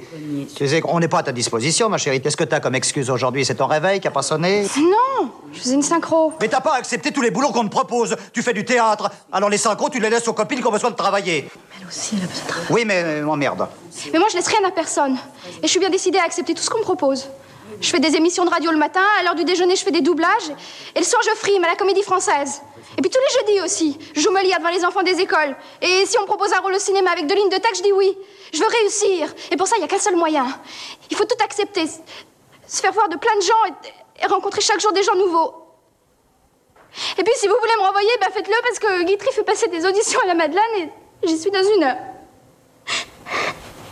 Bah, c'est en fait c'est une sorte de le fait de, se- de se concentrer sur le théâtre en fait c'est une sorte de mini société dans une société ça traite d'une société hein. donc euh, c'est intéressant mais de là à lui mettre 10 César ça me paraît un peu excessif faut voir ce qu'il y avait en face. hein. Et puis, encore une fois, c'est. Parce que nous, voilà, des films sur la Seconde Guerre mondiale, on en a vu tout plein depuis. Mais euh, voilà, si on le remet dans son contexte, c'était un film grand public qui allait. bon, tout est relatif, mais loin pour l'époque, ou qui euh, profitait de son audience, euh, son casting, etc., pour faire passer des messages. Alors maintenant, le truc, c'est 40 ans après, ces messages, ils sont connus, et voilà. D'accord. Ouais, faut, après, il faut, faut voir aussi qui y avait en face. C'est vrai que ça fait beaucoup. Oui, parce que je crois que le seul. euh, le film qui a égalé le dernier métro, je crois que c'était. L'autre film qui a eu le plus de César, on dissocie, c'est un autre film avec GG, Cyrano. Ah oui, d'accord. Donc bon bah voilà, Voilà, preuve irréfutable que Gérard Depardieu est un monument français. Voilà. À dire aussi oui que ça partait d'une, euh, enfin il y a des, des éléments qui sont de- des parties d'histoire vraies. Donc il y en a une, c'est en effet la- l'histoire de Margaret Kelly, qui était danseuse aux Folies Bergères et qui, euh, donc euh, juste avant la Seconde Guerre mondiale ou au tout début, a épousé donc euh, Marcel Lebovici, qui était euh, compositeur juif, juif roumain. Donc à partir de la, la seconde partie de la Seconde Guerre mondiale, euh, Lebovici avait été arrêté par la résistance. Ils avaient réussi à le faire évader et elle l'a caché durant tout ce qui restait de la guerre en face de la préfecture de police de Paris, dans un, un immeuble. Et euh, bien sûr, il y avait énormément de soupçons euh, comme quoi elle, elle le cachait. Donc elle a été plusieurs fois interrogée, mais elle n'a pas craqué. euh, voilà. Donc ça part aussi d'une histoire vraie, à part que c'était une danseuse, pas une, une actrice. Et c'était pas un metteur en scène, c'était un compositeur. voilà. C'était pas le Lido, au lieu de Folie, Folie Bergère? Non, non, c'est. alors, tu confonds parce que elle était donc. comment Elle- dire elle faisait partie, Elle, était, elle était meneuse de revue au Philippe Bergère, ce qu'on appelle des Bluebell Girls. Et en fait, les Bluebell Girls existent encore, mais ont été récupérées par le Lido. Ah, d'accord. Mais à l'époque, c'était les Folies Bergères. Très bien. Voilà. Très bien, très bien. Je te demande pas, Goubi, euh, tu n'as pas vu le film. Euh, T'as une scène préférée Alors, scène préférée, il y avait. euh, alors, il y a une réplique, c'est euh, Depardieu qui essaye de draguer Andrea Ferrerol durant toute la première moitié du film, mais on s'apercevra que les hommes, c'est pas vraiment sa, sa gamelle. Et euh, justement, quand il apprend ça, c'est. voilà, il dit Elle m'a fait l'effet d'un croissant chaud. Ah, c'est mignon. C'est mignon, ouais. Enfin, surtout la façon dont il le dit, avec sa sonorité, etc. Arrête, t'es pas bien, tu permets que je raconte. Non, non, laisse tomber, laisse tomber. C'est tout ce qu'il faut pas faire, au contraire. Faut que ça s'arrange seul, laisse tomber. Mais quand même, elle est triste, elle est bouleversée. Oh, ça, alors on peut dire que je, vraiment, je me suis trompé de direction avec cette fille-là. Ah oui, ça, pauvre Bernard. C'est pas une partenaire pour toi, Arlette, tu vois, c'est plutôt une concurrente. Mais elle te plaisait à ce point-là? Oh. C'était surtout je voulais coucher avec elle. Moi, je sais pas pourquoi. Elle me fait l'effet d'un croissant chaud. J'ai voulu t'avertir plusieurs fois que tu faisais fausse route, et puis je me suis dit de quoi je me mêle. Euh, Donc la scène de bagarre entre euh, Daxia et euh, enfin le, le collabo et, euh, et euh, la scène ouais, en effet de l'esclandre dans le restaurant euh, avec euh, Bernard Granger. Donc euh, voilà, toujours les collabos, on aime bien euh, qu'ils s'en prennent un petit peu voilà, dans, la tronche. Donc là c'est un exemple. Et surtout, bah, dire, euh, il nous embête avec Belmondo, c'est que les derniers mots de la euh, pièce fictive de, du théâtre, c'est les derniers mots de la sirène du Mississippi, donc de Truffaut avec Belmondo et Deneuve. C'est une joie et à la fois une souffrance. euh, voilà. Donc c'est les, les derniers mots de la sirène du Mississippi. Donc Truffaut aussi se recycle. Bon, ça fait une- un petit clin d'œil à Belmondo également. Oui, l'amour fait mal. Comme les grands oiseaux rapaces, il plane au-dessus de nous. Il s'immobilise et nous menace. Mais cette menace peut être aussi une promesse de bonheur. Tu es belle, Helena. Si belle que te regarder est une souffrance. Hier, vous disiez que c'était une joie. C'est une joie et une souffrance. Elle était pas mal, cette cabane. Tu es si belle. Quand je te regarde, c'est une souffrance. Pourtant, hier, tu disais que c'était une joie. C'est une joie et une souffrance. Je vous aime. Je te crois. Très bien, très bien. Et sinon, euh, en reco, bah, je vous conseille vivement euh, La Nuit américaine de ce fait, en fait, qui parle de la même manière, à peu près, que le dernier métro, c'est-à-dire euh, c'est une approche très réaliste, à la limite du documentaire, mais d'un tournage de cinéma ou du monde, ouais, d'un tournage de cinéma. Donc c'est La Nuit américaine. C'est avec Bernard Ménez, c'est le le- le- l'acteur qui fait euh, Jean-Pierre Léo Jean-Pierre Léo, oui, l'acteur fétiche de, de Truffaut, là Jean-Pierre Léo. On est vraiment sur le, le plateau de tournage en fait d'un film. Et donc euh, Truffaut joue dans le film, il joue le réalisateur, il joue son propre rôle. C'est vraiment original en termes de, bah, de réalisation parce que c'est voilà, c'est le cinéma dans le cinéma. Et c'est vraiment intéressant. En tout cas, si on, on aime le cinéma, c'est vraiment passionnant. Ça parle aussi du montage aussi, qui était quand même euh, un travail colossal Mhm. à l'époque. Enfin, c'est pas euh, maintenant avec les outils numériques. Ah, ils avaient pas Adobe Premiere Pro. hein. Ah non. ah non, non, non, Final Cut, tout ça, non, ça n'existait pas. euh, C'était vraiment avec la pellicule. Donc c'est c'est vraiment, non, c'est vraiment très, très. euh, Je l'ai préféré. J'ai- Je l'ai préféré euh, la nuit américaine euh, au, au dernier métro. D'accord, bah oui, par rapport à ça, c'est non, mais c'est vrai que bon, c'est, ça reste un classique à voir quand même. Moi, je trouve qu'il s'est, même en le revoyant, il se suit sans déplaisir, mais euh, c'est vrai que c'est bien joué, mais c'est avec le temps, forcément, euh, d'autres ont qui est euh, sur le thème, tout au moins, parce qu'il y a, il y a tout ce thème aussi très, enfin, comme on parlait du marché noir, de la débrouillardise, du système D, euh, faire les bas en les dessinant, par exemple, pour les femmes, comme on dit le marché noir, etc. Le fait de de, pour les pannes dues au bombardement, etc., de faire avec le vélo.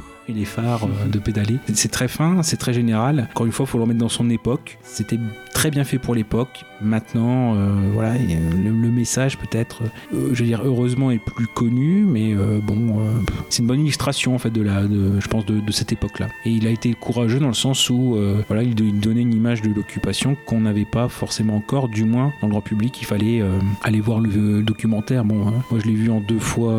C'était au Festival du film d'Arras en 2012. Le Chagrin et Pitié, au total, il y en a pour 5h30, je crois, quelque chose comme ça. Et encore, il a été interdit, censuré, etc. Donc, euh, c'était pas des choses qui étaient très, très connues. Et surtout, voilà, l'image du, l'image du collabo, pareil, sans qu'il, euh, sans qu'il soit caricaturé, parce que c'est ce qu'on, ce qu'on voit, hein, même pour Lobro, mais c'est voilà pour beaucoup de, euh, de, collabos ou d'extrémistes de l'époque euh, qui étaient des, des ratés dans leur domaine et qui ont profité des places libres laissées par les politiques de répression pour occuper une place de premier plan et briller. Et on voit le côté aussi compromission, bah, c'est le cas, bah, voilà, si on prend. Si on prend euh, Jean Poiret ou son personnage, bah, on est tout à fait dans Sacha Guitry qui s'est fait inquiéter à la, libération, voilà, du fait de ses relations. C'est ce qu'on voit, c'est il se fait arrêter, il, se fait libérer le soir même et il se fait re- reprendre le lendemain du fait des mêmes relations. Oui, donc euh, bon, c'est non, ça c'est un, tableau. Voilà, c'est important, c'est que c'est un, des films qui a introduit dans ce thème de grand public de l'occupation en France le thème de la nuance. Bon, et encore, euh, c'est ce qu'on voit sur les Juifs en eux-mêmes. Truffaut a dit qu'il n'est pas forcément assez loin non plus. On est dans la délation, mais bon. On entend juste un petit mot rapide sur le camp de concentration, pas d'extermination, mais de toute façon à l'époque euh, ça aurait été un anachronisme parce qu'on ne faisait pas la différence entre les deux. Moi, tout ce qui est en effet lettres de délation, alors voilà, donc on, on parle des 1500 lettres par jour de délation euh, pour les juifs, mais il faut penser aussi que dans le grand euh, lot des lettres de délation qui sont arrivées, c'était surtout des, parfois des jalousies de voisins, euh, c'est le côté antisémite ou juif, euh, il était. euh, Secondaire. Ouais, ouais, voilà, c'était, ce- on a l'impression qu'il y y c'était que ça, que des dénonciations de juifs. Non, des fois, c'est juste des jalousies de voisins pour récupérer telle ou telle maison. Ah, bah, il fait des actions de résistance, etc. C'est aussi Truffaut qui a dit qu'il allait pas, voilà, il avait peut-être été un peu froid euh, sur ce thème-là, mais c'était pas, c'était pas le but non plus. Ou ça aurait été hors sujet par rapport à la vie du théâtre. Il aurait fallu élargir le cadre et euh, voir plus loin, mais euh, par rapport à son sujet, il a fait ce qu'il a pu. Enfin, pas ce qu'il a pu, il a bien fait ça, mais après, c'est ce qu'il a dit. le- il était lui-même très déçu du côté euh, fictionnel ou du côté des personnages qu'il aurait voulu plus fouiller. Donc, euh, lui-même reconnaît ses imperfections par rapport au film. Voilà, voilà. Bon, Eh ben, on a fait le tour pour le dernier métro eh ben oui, Bon. oui, oui, oui. On va enchaîner sur euh, finalement un, un réalisateur qu'on a déjà évoqué dans les années 70, Bertrand Blier, avec GG qui retrouve donc euh, Bébert pour euh, Tenue de soirée. On va se détendre un peu. Voilà, on va se détendre, décontracter du gland. Alors, Tenue de soirée de Bertrand Blier, sorti en 86. Un film euh, court, 1h24 seulement. Ça, c'est aussi ce qui a motivé mon choix. On devait retrouver normalement à la base le, le fameux trio Depardieu, Le problème, c'est qu'au moment du projet Devers, ben. Au revoir. Il s'est donné la mort, du coup il a été remplacé par Michel Blanc. C'est un bon choix puisqu'il a été récom- récompensé à Cannes, notamment à égalité avec euh, Bob Hoskins. Ouais, et il faut penser un petit peu aussi qu'on aurait pu avoir euh, ce qui était prévu à la base et ça aurait peut-être donné autre chose euh, au niveau fragilité. Ça aurait dû être Bernard Giraudot. Ah, ok. Qui a refusé par euh, cause d'agenda chargé. Mais Ah bon. ben, je, je ne le savais pas. Un bon complément d'anecdote. le film a été interdit au moins de 13 ans à sa sortie, à cause de, notamment de dialogues euh, crus et de certaines scènes euh, en particulier, ça peut se comprendre. Euh, ce qui est là où c'est un peu plus surprenant, c'est qu'en 90, du coup, le palier a été réévalué. Le film a été, a été euh, mis tout public. Là, c'est un petit peu moins compréhensible, mais voilà. Donc, euh, de- depuis 90, le film est considéré comme tout public. Bon, on va voir par la suite que c'est peut-être pas justifié, mais après tout, pourquoi pas. Ça a été un gros succès. Le film a fait quand même 3 millions d'entrées en France. Aux États-Unis, il a fait quasiment 1 million de dollars au box-office. C'est beau que, quand même. Il a été nommé au César dans 8 catégories. Il en a remporté aucun. Ça, c'est un petit peu plus con. Voilà, donc maintenant je vais peut-être parler du pitch. On va s'aider de notre ami euh, Wiki, Wikipédia de son nom de famille. C'est l'histoire donc de Antoine, joué par Michel Blanc, et de Monique, jouée par Miu Miu, qui forment un couple à la dérive malgré l'amour qu'Antoine porte à Monique. De qui la tienne Euh, non, c'est dans autre chose ça. Euh, un soir, alors qu'il se trouve dans un bal, Monique houspille. Tiens, je connaissais pas ce verbe. Monique houspille violemment Antoine en lui reprochant sa situation désastreuse, ceci en étant désormais réduit à vivre été comme hiver dans une caravane vétuste. Un inconnu nommé Bob, c'est là qu'arrive notre fameux GG national, assiste à la scène et intervient inopinément en giflant Monique, en prenant la défense d'Antoine, puis en lui jetant une liasse de billets de banque. Devant le bagou et le charisme de cet homme, le couple accepte de le suivre dans le cambriolage de maisons bourgeoises. Un trio se met alors en place et Bob semble plus intéressé par Antoine que par Monique. Et je vais m'arrêter là parce que Wiki après nous, nous fait le résumé de tout le film et je pense que c'est déjà pas mal. Alors, qu'est-ce qu'on peut en dire? Bah peut-être déjà que c'est encore du blié pur jus avec des thèmes polémiques comme il en aime beaucoup et qui passent beaucoup moins aujourd'hui. Donc on peut dire par exemple l'homosexualité, le travestissement, le couple à trois, la prostitution. C'est déjà pas mal. Tout ça, tout ça. voilà. Bon, C'est- tu ouais, bon, on, peut, on peut le dire, là, fourre-tout, c'est le mot. Euh, les dialogues, toujours bah, à l'ablié, hein, pur jus, donc ça, c'est pour moi sa, sa grande qualité, comme je l'avais déjà dit pour préparer vos mouchoirs, entre autres. Moi, j'ai retenu notamment la réplique hyper ultra culte t'as pas besoin de culotte, y a pas de mouche en hiver. ça, pour moi, c'est vraiment la meilleure réplique du film. Attendez deux minutes que je remette ma culotte Mais t'as pas besoin de culotte, y a pas de mouche en hiver Ouais, voilà, donc la, qualité d'écriture, euh, euh, l'ambiguïté de la sexualité, le rapport de domination, tout ça, tout ça, c'est bien écrit. Un peu comme je l'avais déjà dit pour préparer vos mouchoirs, je le répète encore ici, pour moi, Blier, c'est un poète à sa manière, même si ça saute pas toujours aux yeux. Justement, quand on voit ce genre de réplique ou ce genre de thème traité, ça saute pas aux yeux, mais, mais voilà, comme je l'avais dit, la, poésie, c'est pas juste quelque chose de beau, d'esthétique, c'est pas que des, belles rimes, tout ça, ça. peut aussi passer par ce genre de thème un peu plus, un peu plus trash, un peu plus vulgaire, par contre. Donc voilà, pour moi, C'est le poète à sa manière, il le montre encore avec Tenue de soirée. On peut ne pas aimer ce que dit le film, ou on peut être gêné, mais il faut quand même avouer que euh, c'est bien écrit et bien interprété, même si on n'est pas forcément en accord avec, euh, avec tout ce qui est dit dans le film. euh, Bon, c'est quand même bien fait, bien écrit, bien développé. Je sais plus, y a...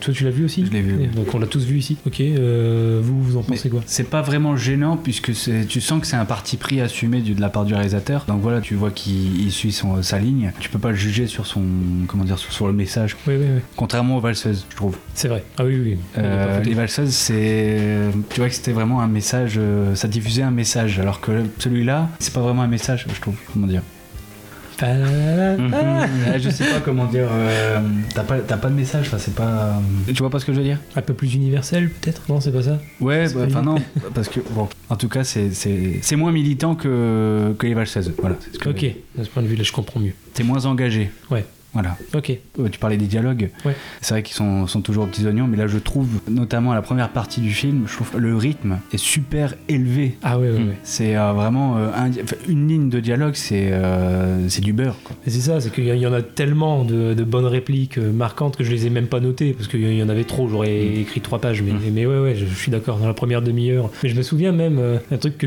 je fais pas souvent. souvent. En général, quand je regarde un film, je, je quitte mon téléphone, j'aime pas qu'on me dérange. Et là, je me rappelle encore que je l'avais regardé et au bout de 30 minutes, je vous ai envoyé un message à tous Oui. les deux pour vous dire putain, je suis déjà amoureux des dialogues de ce film.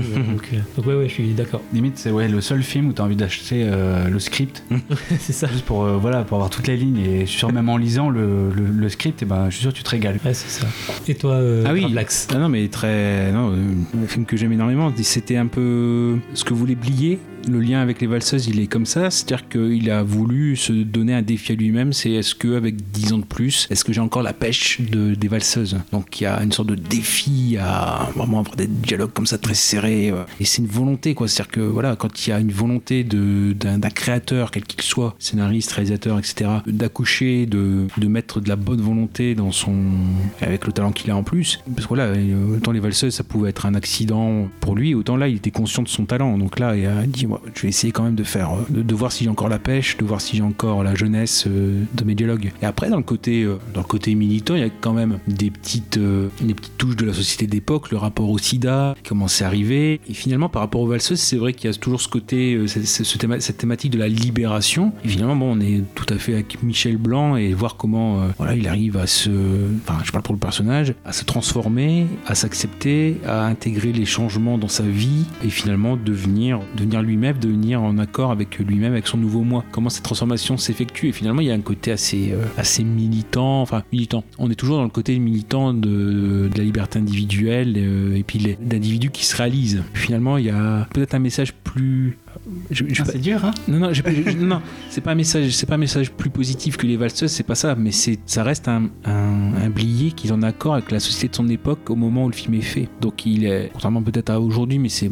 c'est peut-être le lot de, des, des personnes qui vieillissent. On vieillit, on vieillit tous et on n'intègre pas forcément tous les changements. Je dis bien tous, voilà, euh, je dis pas euh, complètement euh, ne, pas changer, point, ne pas pouvoir en tant qu'humain intégrer tous les changements et puis même au bout d'un certain âge, ça devient assez pitoyable de vouloir être en accord avec tout ce qui est jeune et moderne. Mais là, euh, Blier est encore pile, enfin un acteur contemporain dans le sens où il était euh, en accord avec la société dans laquelle le film a été a été fait. Pour moi, ça reste un film très fort au-delà en effet des mais forcément des dialogues. euh, voilà, je parle même et là encore une fois, bah, je, moi je- à chaque coup je défends les, les, les seconds rôles, mais il y a quand même une euh, même des acteurs très connus pour euh, parfois une petite patouille, une petite scène. Je pense à Marielle euh, quand ils vont voler chez lui. euh. Et alors, finalement Vous nous avez piqué beaucoup de trucs? La routine. Bijoux, fourrure, argent liquide. Rien de vraiment bouleversant. Les pauvres. Ils risquent leur liberté pour nous voler notre ennui. Oh, mais on s'amuse bien, madame. hein. Faut pas croire. Eh ben, vous avez de la chance. Parce que nous, on se fait chier. Pourtant, vous avez une bien jolie maison. Vide. Sans âme. Un piano sans musique. Des toiles abstraites qui glacent le sang. Et tout ça, pour quel bonheur Pour quel sourire Bon, ben, à mon avis, on va pas s'éterniser. Pourquoi vous dormiriez pas là? On a plein de chambres d'amis et elles sont toujours vides. La prochaine fois, si vous voulez. Pour ce soir, ça tombe mal, on a encore beaucoup de maisons à visiter. Vous n'avez pas confiance? Ah, c'est pas du tout une question de confiance. Vous avez peur qu'on en profite pour appeler les flics? Des gens comme vous, ça m'étonnerait. J'avais un revolver dans ma poche. Et vous êtes tellement sympathique que l'idée de m'en servir m'a même pas effleuré. Vous aussi, vous êtes très sympathique. Et rangez votre pétard, vous serez encore plus sympathique. Moi, je vous propose un truc. Ma femme va mettre son déshabillé noir et on va se faire une jolie petite partie. Une partie de quoi? Jambes en l'air. Garçon, fille, le genre mélange. Ça vous tente? C'est-à-dire que. Mais c'est-à-dire que vous n'avez pas tellement le choix. Parce que moi, je vous tiens au bout de mon arme. On va vous rendre ce qu'on vous a volé, monsieur. On a bien bouffé, on a bien bu, c'est déjà pas mal. Moi, je veux vous voir baiser ma femme. Un par devant, un par derrière. Pendant ce temps-là, je vous enculerai. Bah, et moi alors? Je tricote? Voilà, ou Crémer, Bruno Crémer. Ouais. Voilà, ouais, à peu près euh, pour les bronzés, Michel Creton qui fait Pedro, Dominique Bessner aussi, et bah, on parlait de Bernard Farcy aussi qui sont là dans, dans les petits rôles. Ah, voilà, donc très clair. Et puis voilà, c'est toi, Goubi, tu dis que c'est un poète, moi je dis c'est un, c'est un musicien, c'est compositeur, quoi. C'est vraiment ça. Et puis, et puis voilà, les interprètes surtout. euh, C'est là où on voit que Gérard, il a une musique, euh, une musique vraiment dans, dans, ouais, dans, dans, dans- dans- dans sa voix, dans son interprétation. Lié, ça se, ça se récite d'une certaine manière. Ah oui, oui. Ah, il brille hein, dans ce film de Bardieu. C'est incroyable. C'est pas de Bardieu qu'on voit, c'est le personnage. Ou vice versa. Enfin, je sais pas comment expliquer, mais euh, on voit de Bardieu dans son phrasé, mais on voit qu'il s'épanouit en fait. Oh, C'est clairement un épanouissement dans, dans ce film-là, vraiment. Et par contre, je disais, euh, par rapport au message, on est complètement à contre-pied des valseuses. Autant les valseuses, c'était vraiment. euh, on en parlait, on disait que c'était plus. ça mettait en avant euh, la virilité, alors que euh, dans, dans ce film-là, dans Tenue de soirée, on est plus dans euh, assumer la, la fémininité Ah ouais, chez bah, l'homme. C'est- l'opposé là. Tu vois, donc c'est c'est ça qui est intéressant aussi. Oui, mais on est toujours sur les mêmes moyens, à savoir de vivre, je vais pas dire recrocher la société, mais c'est en la vie qu'ils peuvent mener, c'est par des vols, par. euh, Enfin, il y a ça aussi cette liberté qui est là, et finalement les valseuses, on est dans ce même procédé aussi, de vivre sa liberté, mais euh, forcément au détriment de la société euh, mainstream, sortir du cadre. Donc c'est un peu. Le propos est inversé où on, on veut donner notre idée, mais le c'est la, la forme qui est la même, c'est le fond qui change. Enfin, moi, il y a ce côté-là que j'aime bien aussi, l'introduction de Michel blanc dans le monde du vol, avec les différentes techniques. Une serrure, ça se mouille. C'est. Petite Ouais, anecdote rigolote, j'ai vu aussi, euh, on a redécouvert plus tard des images de tournage et tout ça, et la, la première fois que Michel Blanc s'est présenté euh, travesti devant toute l'équipe, il y a Depardieu qui a sorti euh, C'est la cage aux folles, euh, le cage aux folles. T'as une scène préférée? Oh bah moi c'est, au-delà d'une scène, je t'ai dit c'est une réplique, c'est celle que j'ai dit tout à l'heure. T'as pas besoin de culotte, y a pas de mouche en hiver. Moi elle m'a marqué, ça y est, c'est ma réplique préférée du cinéma, je crois. je, je reste sur celle-là. Bah moi c'était de voir euh, Gérard Depardieu en slip. C'est léopard. Ouais, en slip léopard en plus. Ah ouais. Enfin, en, c'est- en tout cas, c'est la première fois qu'il porte ce slip léopard. Parce que le deuxième, il est encore plus ridicule, c'est dans les 102 Dalmatiens. Je sais pas si vous l'avez vu, mais ça, c'est du slip. hein. Ah, on, est- on carrément dans- même dans le boxeur. Vraiment, parce qu'on a. euh, là, on est vraiment allé au paroxysme du slip léopard. Vraiment, on a la tête qui va avec. Vous l'avez jamais vu? J'ai dû le voir quand j'étais petit, mais ça va pas marqué. Oh là là. Ça Ça, c'est. Faudra en parler aussi dans les. Bah, ça dans les années 2000. Ça va devenir la question récurrente. À la dernière émission, je demandais à Gravelax si on voyait la bite à GG. Maintenant, je vais demander voit le slip à GG. Non, mais oui, c'est ça, c'est cette scène-là, avec euh, tout ce qui se passe. Mais en tout cas, le. Nous voilà débarrassés du superflu, on va pouvoir aborder l'essentiel. J'ai un tatouage à plusieurs dimensions. Un tatouage qui se déplie. Quand il roupille, c'est une grenade. Quand il se réveille, c'est une torpille. Est-ce que ça t'intéresserait de le voir Tu te crois encore dans ta cellule ou quoi? On est tous en cellule, mon petit pote. Toi, moi, tout le monde. La vie est une prison. Et la plus terrible de toutes parce que pour s'en évader, faut passer l'arme à gauche. Plaisante jamais avec ces choses-là. Je vais t'enculer. Je vais t'enculer et tu jouiras. Ton fion, il en pourra plus d'extase. Et ça sera pas la peine d'appeler au secours. En liberté, il n'y a pas de gardien. Personne vient. T'es tout seul avec ta honte. Et moi, ta honte, je la transforme en bonheur. J'en fais un bouquet de fleurs. Ça m'a fait un peu penser d'ailleurs au euh, bronzé avec euh, l'ermite avec son slip blanc. Pour moi, c'était le même humour. Et, euh, Eh ben, on va faire une émission spéciale slip dans le cinéma français.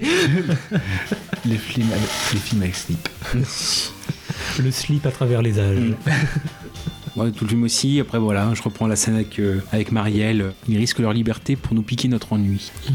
C'est beau. Non, ouais, puis ouais, j'avais un pistolet, mais vous êtes tellement sympa, j'ai même pas pensé à m'en servir. Non, mais après, les instructions, voilà. Bah, le phrasé de Marielle aussi. Puis la, la révélation aussi, ça, c'est plus euh, quand Michel Blanc est passé euh, à l'acte la première fois. Puis euh, qui dit à Miu ouais, t'as devant toi un mec qui vient de se faire enculer. Ah, c'est ouais, c'est pas grave tant, tant que t'y prends pas goût. hein. Le mec qui est dans ton lit vient de se faire enculer, ma petite fille. Voilà. Après ça, on dira que la vie est belle. C'est pas forcément grave de se faire enculer. Ce qui serait grave, c'est d'y prendre goût. Bah oui. Tu prends goût? Bah oui.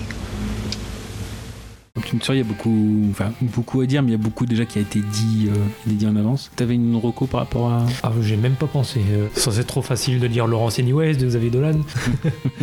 non, sinon, vraiment lié à ça, là, pour le coup, j'en ai même pas qui me viennent. Préparez vos mouchoirs de Bertrand Blier.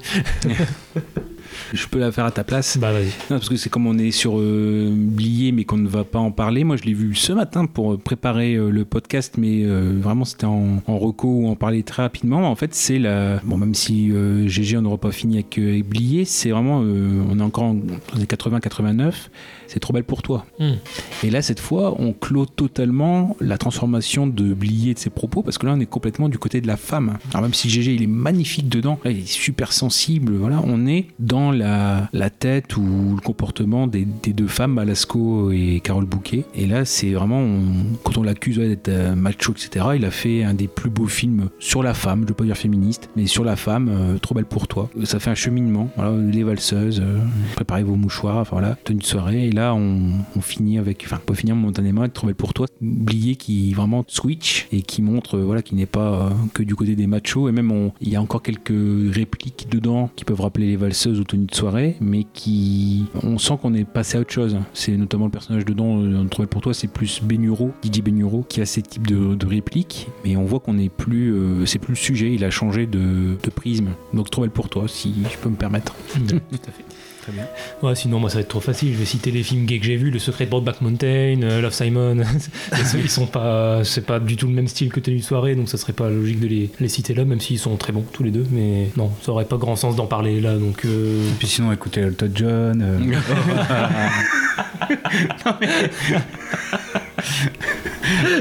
bah, bah pourquoi Non, non, Bah, parce mais- qu'il sait très bien porter le slip, c'est pour ça. Comment tu sais Mais T'as pas vu dans. si, dans le clip là. euh, Ah. Bon, on va tous les faire. Bohemian Rhapsody, euh, qui zappe lamentablement le sujet. non, mais du coup, la, la reco de Gravelax euh, est est très bonne. J'ai pas, j'ai pas vu le film, mais je- j'appuie sa En même recommandation. temps, peut-on passer après Gravelax? Bon, je pense pas. Peut-on passer derrière Gravelax, du coup, pour rester dans le thème du- Un par devant, un par On va un peu loin là, hein Ça commence à faire mal. On va passer au dernier film hein Allez, un peu, oui, un peu de sérieux. Ouais. Bah, même là, beaucoup de sérieux. En effet, là, c'est donc pour ma part, j'ai voulu me frotter justement au, à Sous le soleil de Satan.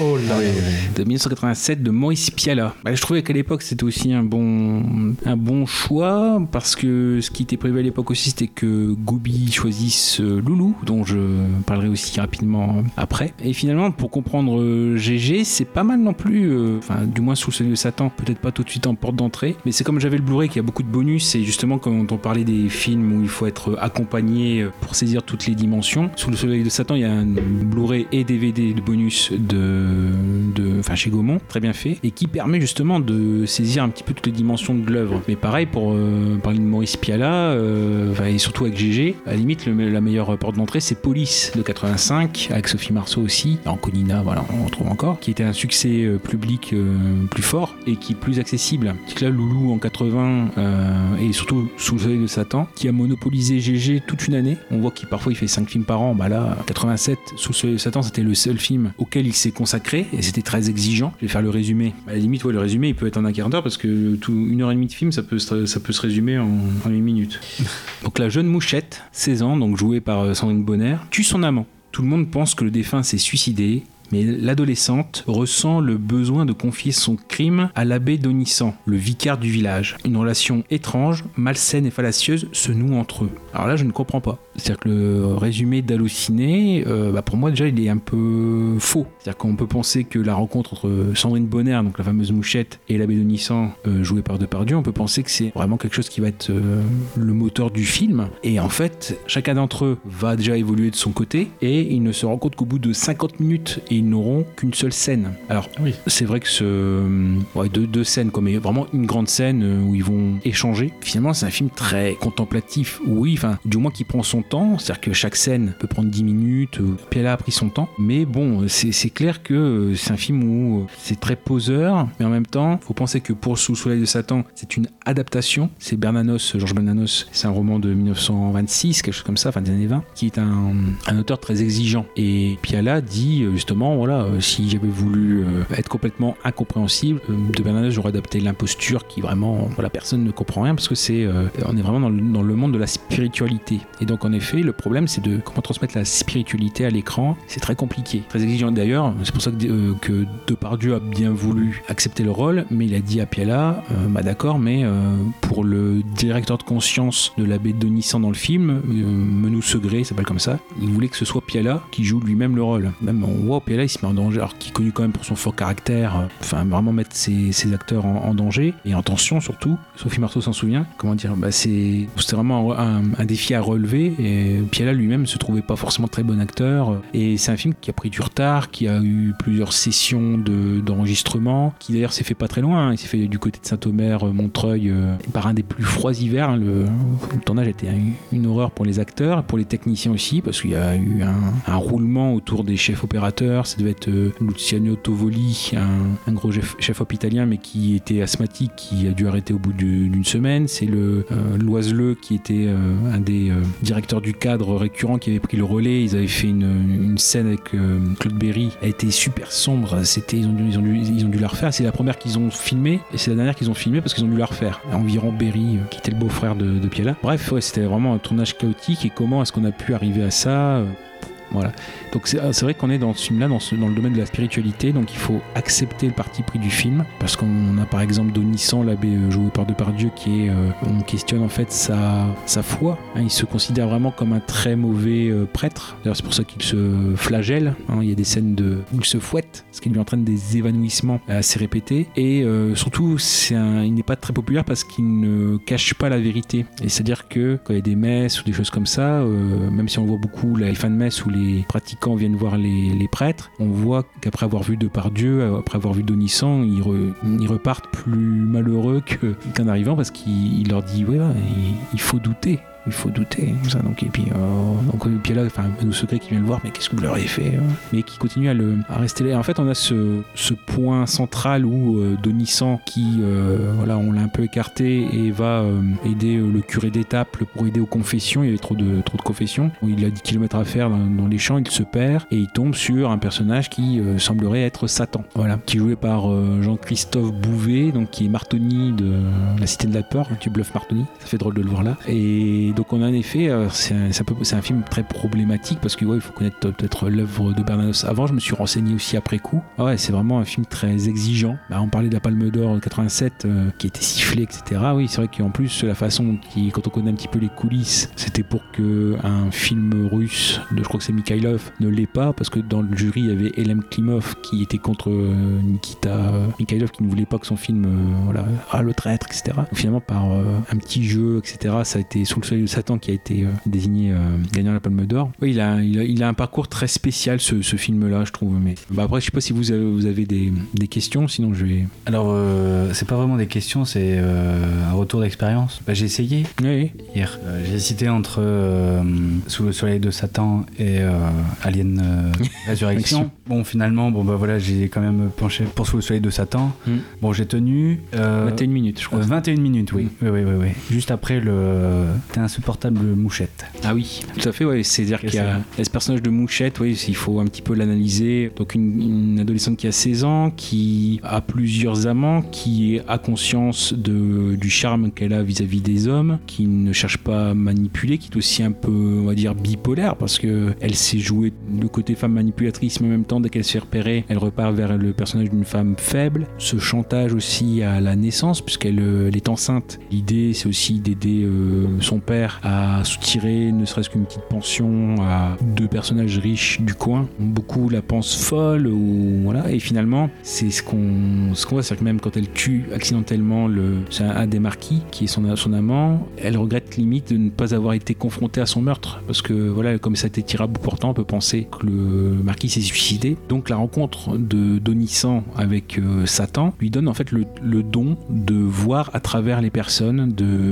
voir les crimes qu'ils ont pu faire, euh, enfin voilà vraiment euh, sans mensonge. Et justement c'est là cette rencontre qui est, elle est quand même belle quand on met tout en, relief parce que euh, tout le jeu que jouait Mouchette justement dans la fameuse scène insupportable que tu as vue, bah, elle, ne peut plus. C'est-à-dire que comme Donissan voit à travers elle son crime, le crime du marquis et aussi toute la façon dont elle se comporte, elle ne peut plus jouer sur les registres sur lesquels elle jouait d'habitude. Elle se retrouve entre guillemets nue face à Donissan. Elle a pu, elle peut plus se cacher face à, à ce qu'elle faisait avant. C'est ce qui l'amène à son, suicide, euh, voilà après coup. Et euh, l'idée que euh, elle voulait vivre une vie dans le péché. Et Donissan lui dit bah oui, mais tu descends d'une lignée de, de pécheurs. Tu te crois unique, mais en fait euh, tu supportes la malédiction de ta famille. Donc tout ce à quoi elle se raccrochait, le, le Satan, etc. Enfin le diable ou les mauvaises actions, tout s'écroule. Qu'avez-vous à faire d'une fille comme moi? Un enfant. Des enfants de cœur comme moi, vous n'en rencontrerez pas beaucoup dans vos sacristies. N'useront pas votre eau bénite. Priez votre bon Dieu de ne jamais passer par où je suis passée. Vous vous croyez exceptionnel Je crains au contraire que vous n'ayez pas quitté la route commune. Qu'avez-vous trouvé dans le péché qui valut tant de peine? Vous faites un drôle de curé. Alors faire le mal, c'est rien du tout. Même si. Oubliez ça. Vous n'êtes pas devant Dieu coupable de ce meurtre. Vous êtes un jouet dans les mains de Satan. Hum, Satan. Je vous vois maintenant. Il m'est donné de vous voir. Tu te crois libre? Tu l'aurais été quand Dieu. Ta vie répète d'autres vies, toutes pareilles.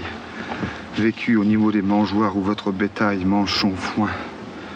Chaque acte de ta vie est un signe de ton hérédité. Oui, je les vois, ces êtres dont tu sors. Dieu m'accorde de les voir. C'est vrai. Je te vois en eux et eux en toi. Et tous ces visages se superposent et ne font qu'un, celui même du vice. Les gestes se fixent tous dans une même attitude. Le geste du crime, partout le mal. Voilà le mystère de ta génération. Des dizaines d'hommes et de femmes liés par les fibres du même cancer. Tu t'es reconnu dans les tiens. Tu ne te distingues plus du troupeau. Pas un acte de ta vie qui n'est ailleurs sans double. Pas une pensée qui te soit propre. Une pensée qui n'est pas morte avec les morts. Pas un geste qui ne fût depuis longtemps tracé. Non pas semblable, mais exactement les mêmes. Non pas répété, mais unique. Tu la sens l'immense tromperie de ta vie? Tu l'entends le rire de celui qui te trompe? Chacun de tes misérables ancêtres a reconnu et flairé en toi son bien et vient le reprendre, et toi tu abandonnes tout. C'est comme si ce troupeau venait manger dans ta main sa propre vie. Que veux-tu leur disputer? Que veux-tu leur reprendre?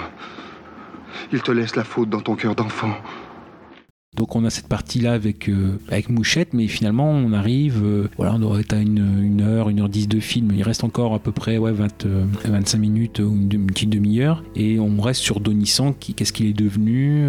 et finalement, moi, ça, c'est quand j'étais ado, j'avais dû voir rapidement Sous Soleil de Satan, mais la, programmation. Et en fait, j'avais, je pense que la première image et la dernière image à l'esprit, et je n'avais jamais vu ce qui était entre deux. Quoi. Donc c'est ce qui m'intriguait.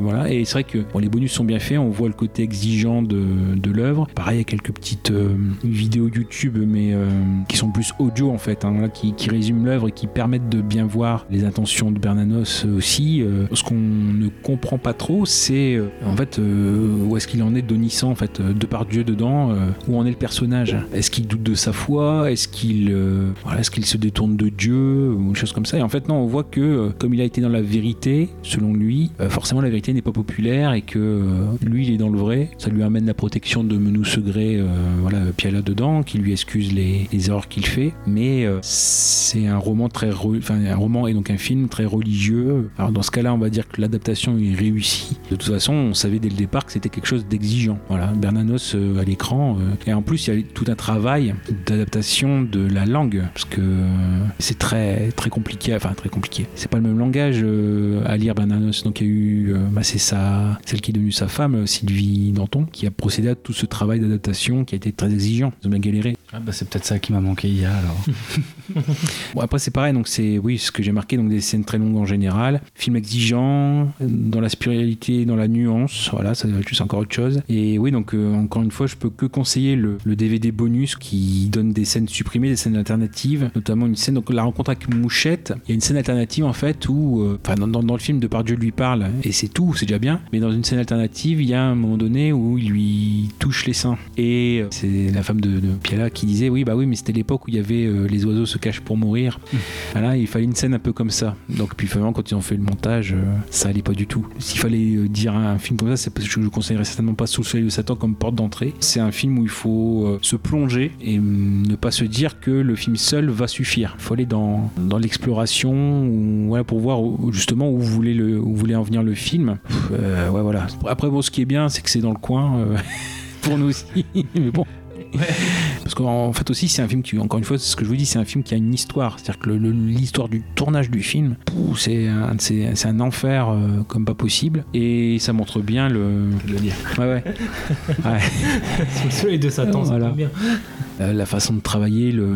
et même sur le personnage de Piala en lui-même, où euh, voilà, il a fallu trois chefs-op sur, sur ce film-là, et qu'en gros, même c'est Willy Courant qui est venu à la rescousse, et limite, dès qu'il arrivait, dire Piala, je vais pas dire ses limites, il a viré, c'est pas ça, mais il avait engagé, ce que je vous dis, son chef du cadre pour prendre le relais de Tovoli qui était parti. Il a fait un travail pas possible, euh, vraiment euh, merdique. Euh, enfin, désolé, hein, mais ça allait pas du tout. du moins, il était pas content. Et en fait, quand Loiseleux a dû redescendre et faire que le cadre. Et bah ils se sont, je vais pas dire ils sont fightés, mais ils se sont mis des bâtons dans les roues, courant et lui. Et Piala aimait bien cette ambiance de fight. Il a rien fait pour calmer les choses. Même la décoratrice c'était une décoratrice inexpérimentée. Pareil, il avait viré deux trois chefs déco juste avant quoi. Donc ouais, c'est un film qui a une sacrée euh, sacrée histoire. Donc au-delà même de ce que ça raconte et qui est très exigeant. Je pense même pas que ça a à voir avec les âges de la vie, parce que c'est vrai que moi je l'ai vu peut-être plus âgé et, parfois il y a des choses qui passent un peu mieux, des messages qui passent un peu mieux, mais là même pas. Je peux même pas dire. euh, Enfin, il y a des petites choses par rapport à Mouchette que je comprends, par rapport à Donissan, c'est un peu plus compliqué parce qu'il est très métaphysique ce, ce- cet abbé euh, où il découvre vraiment le succès à la fin euh, parce que les gens comprennent que euh, il est curé de Limbre et ouais donc en gros qu'il il arrive à remettre le village sur pied, euh, reconstruire l'église, etc. Il fait c'est pas des actions euh, concrètes qui se refait une, une réputation etc. Mais euh, c'est très spirituel donc c'est très exigeant et c'est pas voilà c'est pas un film du samedi soir. C'est plus un film patrimonial pour le coup. Donc c'est un peu dur. Dans ce cas-là euh, ce que je dis c'est pas un film que, je recommande. Enfin, du moins c'est un film que je recommande si on veut se plonger dedans. Mais après si on veut passer à Piala euh, bah, déjà commencer par Police qui est beaucoup plus grand public. On va dire ça comme ça même s'il est, il bon après ce travail de, de Piala de d'engager aussi une moitié d'amateurs. C'est un cinéma vivant. Bon voilà on va dire que les Satan c'est un des films peut-être les moins les moins vivants dans ce cas-là mais euh, oui il y a ça. Et puis après Loulou c'est encore autre chose parce qu'il y a beaucoup euh, on a beaucoup exagéré l'improvisation dans les films de Piala il peut y en avoir mais ce qui est à reconnaître et je pense que c'est ce qui a challengé euh, Depardieu pour qu'il accepte de tourner alors même euh, quatre fois parce qu'il y aurait le Garçu mais le Garçu là encore une fois c'est un film plus grand public et c'est le dernier de Piala d'ailleurs. Et puis en en plus ça fait référence à une des vidéos une des dernières vidéos que tu as envoyé je crois Goubi sur Depardieu qui dit que les acteurs sont des bêtes sauvages ou non c'est toi Kaza désolé Archive Nina. Ouais, voilà, Nila, bah, on la mettra. Où, et en fait, on voit que c'est ce que dit Depardieu. Voilà, il, il- dans cette vidéo-là, à la fin des années 70, il analyse son, son jeu, sa façon de faire. Puis c'est des autres acteurs aussi. Il dit forcément, voilà, on a des automatismes. Et en fait, Piala, ce qu'il faisait, c'est qu'il faisait tout pour que les acteurs soient, enfin, du moins les professionnels, soient inconfortables, qu'ils ne sortent pas leur truc. Donc, il y a Depardieu sur Loulou, parce que c'est un des, premiers où, c'est même le premier où ils se sont rencontrés, ils se sont fightés, euh, Piala et lui. Et au fur et à mesure du temps, comme ils, sont, ils ont vu qu'ils avaient quand même quelques, petites choses en commun, leur euh, relation a été un peu, un peu mieux au fil du temps. Mais je pense que voilà, Depardieu, il aimait ce côté challengeant où, euh, de toute façon, je pense qu'il recherche tout le temps ça, éviter de refaire la même soupe à chaque fois. Et qu'est-ce qu'il y a de nouveau dans ce film-là Donc euh, voilà, Police et ouais, Soleil de Satan aussi. Voilà. Donc comment lié à cette trilogie-là? Puis à la limite, voilà, si on est dans ce prolongement-là, c'est faire une porte d'entrée éventuelle. Après, si vous êtes réfractaire, n'y allez pas, mais euh, commencez ouais, par Police qui est le plus accessible. Très bien. Bah oui, oui, enfin, genre, il y aurait beaucoup de choses à dire sur ce film-là. C'est vrai que c'est très. Voilà.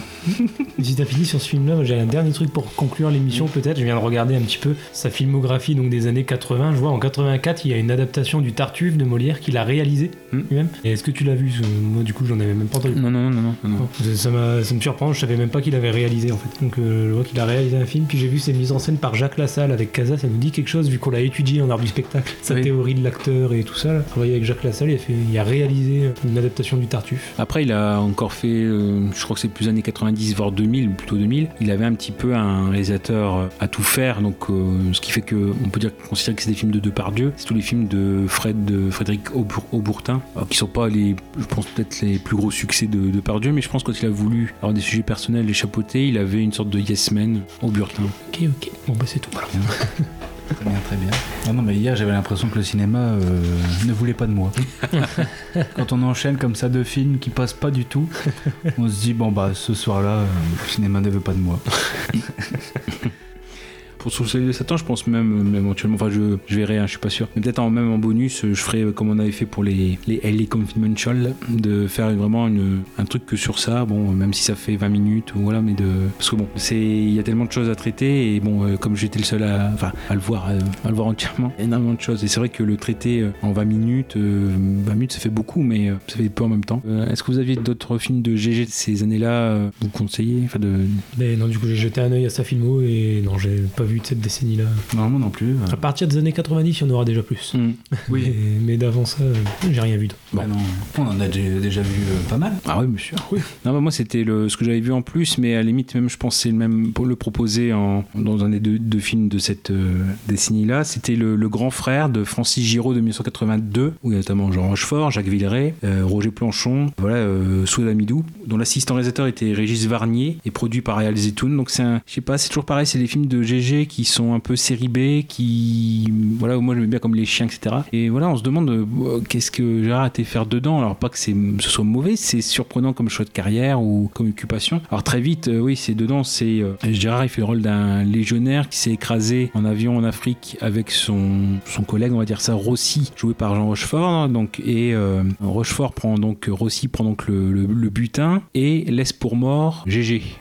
Rochefort euh, porte toute la responsabilité sur Depardieu et finalement quelques années plus tard on voit que euh, Rochefort a pu faire sa, sa place à Marseille en tant qu'homme politique notamment euh, c'est un peu le tapis avant l'heure quoi Bernard Tapie avant l'heure. Voilà, président de club de foot un candidat à la mairie etc et finalement GG bah voilà il, a- il s'est refait une petite santé en Afrique et il débarque à Marseille pour se venger. C'est The Revenant en fait. Ah c'est un peu ça.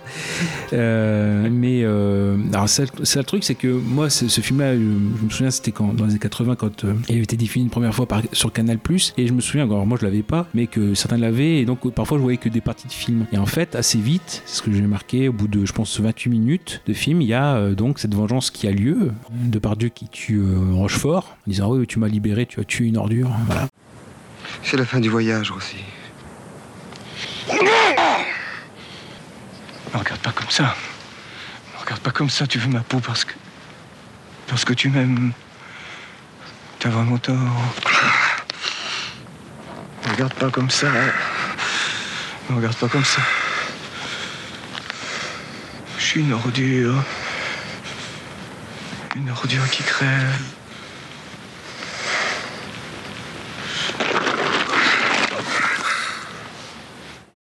Et donc en fait on se demande bah oui euh, le problème c'est qu'il y a encore une heure et demie de film qu'est-ce qui se passe après? Et donc c'était pour ça que je voulais revoir ce film là c'est vrai qu'on parle beaucoup c'est toujours pareil c'est en période de ce moment là il est couvert de Pardieu est couvert par euh, un petit maghrébin donc qui a vu son frère donc qui est interprété par Smaïn tué par la police et sa sœur donc qui est plus âgée. Donc ils sont recueillis donc ils lui fournissent un alibi. Donc on a beaucoup de ces thématiques autour bah, de l'intégration de l'immigration des choses comme ça. Ça donne notamment lieu enfin lieu très vite à euh, Gérard qui s'essaye à l'arabe ah oui Oui. voilà. J'aime les crêpes. T'aimes pour ça? Non, j'ai dit que j'aimais les crêpes. Ah bon? Comment on dit en arabe, non? Nahab les crêpes. Nahab les crêpes aussi. Aussi, c'est tout. Et non, puis après, bah, forcément, les mots, euh, tout ce qui est autour du racisme aussi, du populisme. Il y a Villeray dedans qui, dans un second rôle, euh, pareil, il n'était pas encore euh, en tête d'affiche, mais qui est un policier raciste. C'est un film assez étrange dans la carrière de, de Depardieu, mais c'est encore ces, projets qui disent, voilà, ils offrent à Depardieu quelque chose de différent. Donc ça permet à chaque coup de découvrir dans un autre registre. D'ailleurs, au départ, il est blond, légionnaire blond, barbu. Bon, après, c'est très daté 80, parce que ne serait-ce que par le langage. Et donc, ouais, c'est comment est-ce qu'il arrive à s'intégrer, etc. Puis voilà, même un film qui se termine par euh, Ne pleurez pas les bougnoules, courage. Violent. Ah, c'est violent, hein, voilà. C'est pas du billet C'est pas, pas, du- c'est pas du billet.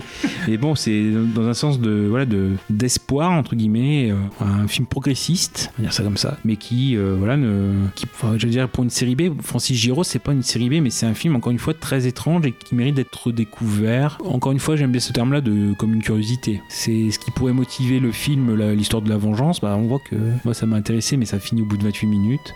Après, on a une heure et demie de. Alors, des choses assez, assez glauques quand même. Des pédophiles qui payent euh, les gamins pour les retrouver à la piscine. Mais bien sûr, c'est une arnaque parce que le, le gamin qui sait ça, il donne rendez-vous, il prend l'argent, mais il va pas, des choses comme ça. Il y a des, vraiment des thèmes assez, euh, assez space pour l'époque. Euh, même le, racisme, assez, fort parce que bah, forcément, sur leur maison, ils ont des graffitis comme Bougnoul Go Home. Et on a l'inspecteur joué par Planchon qui arrive et qui dit voilà, les inscriptions reflètent la sagesse populaire. Ouais. C'est très années 80, c'est autre chose quoi, c'est autre chose. Donc, Ce qu'il y a d'intéressant dans les inscriptions murales, c'est qu'elles expriment souvent la sagesse populaire. Non, vous ne trouvez pas Je parle pas anglais. pour un cinéma hôte, pour voir GG dans un film autre par rapport à aujourd'hui, je parle bien sûr, voilà, n'hésitez pas à voir donc Le Grand Frère, GG le Grand Frère. Voilà.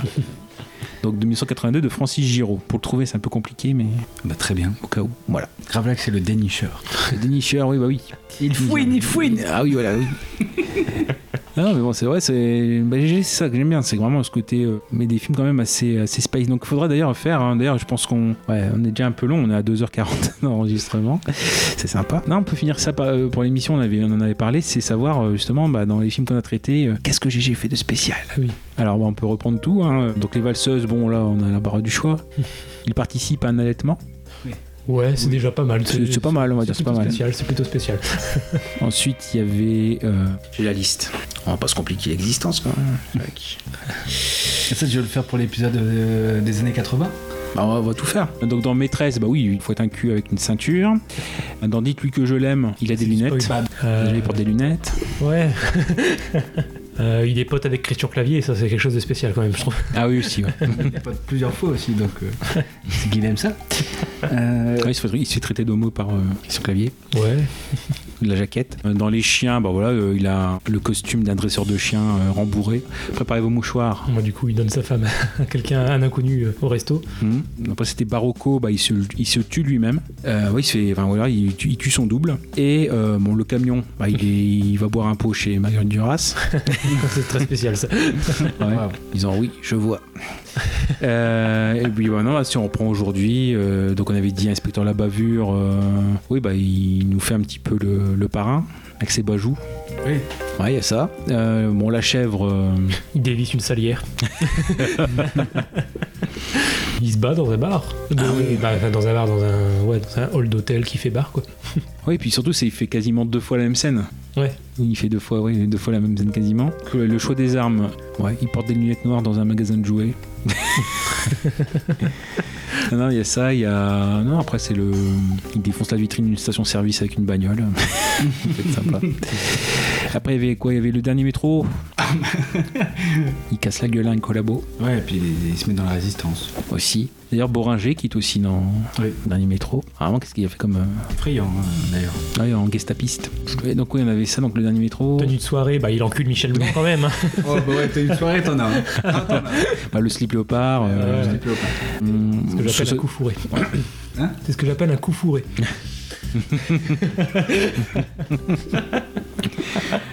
Bon, sous le soleil de Satan, il porte la soutane. Je pense qu'il portera ailleurs, mais bon, c'est son plus grand rôle de, je pense, d'abbé ou d'homme d'église. Ouais, T'allais dire c'est son plus grand rôle de soutane. Soutane. Et puis, non, bah, le grand frère, il est blond, euh, il parle un petit peu arabe. Et puis, euh, GG en légionnaire, bon, il y aura Force Sagan, mais c'est un peu, un peu différent. Voilà, voilà, donc oui, donc euh, qu'est-ce qu'il a fait GG euh, En fait, on fait un peu la collection euh, le petit Nicolas, quoi. Ouais, c'est ça. Ou Martine. Martine Ouais. fait machin. Ouais, et là, c'est GG, quoi. Non mais ça, repré- ça représente bien euh, ce qui sa, sa- sa boulimie aussi de euh, dire, de, de film c'est aussi aller là où il n'est pas encore allé où le type de rôle n'est pas allé ce qui fait que parfois il y a des projets très très bizarres. C'est bien aussi de savoir euh, qu'est-ce qui a pu motiver GG bon là on a réfléchi un petit peu en direct. Je pense que ça représente bien le personnage voilà. Bon bah, je crois qu'on a terminé là parce que bon, on a fait ouais, 2h trois quarts d'enregistrement. Bon après je pense forcément il en, il en restera moins. J'espère. Euh, donc voilà, donc c'était en effet l'épisode du retour post-confinement de, de Tu l'as vu. Bon, quand, quand vous l'entendrez, ça fera longtemps qu'on sera sorti ou peut-être qu'on sera reconfiné.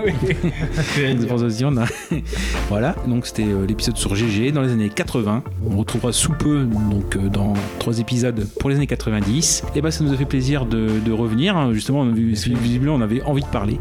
Voilà, voilà, voilà. Donc on vous dit à dans deux semaines. C'était donc Gravelax. Bonne semaine. C'était Goubi, salut. Et c'était Casa. À bientôt. À bientôt.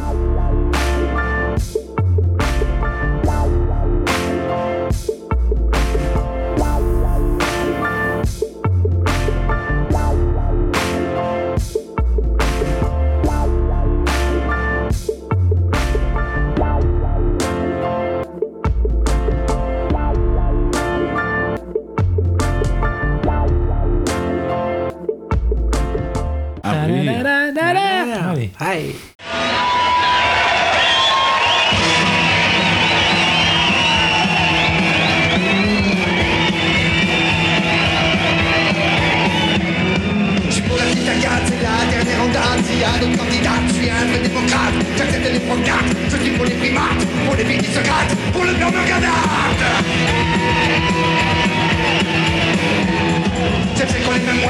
C'est qu'on les mêmes moines, c'est qui, c'est désirable. gratte, sans celle-là qui s'éclate, une nouvelle de son watts, j'aime les couper dans le watt, qui aime qu'on les batte, à qui point un carte, et qui trouve sa patte.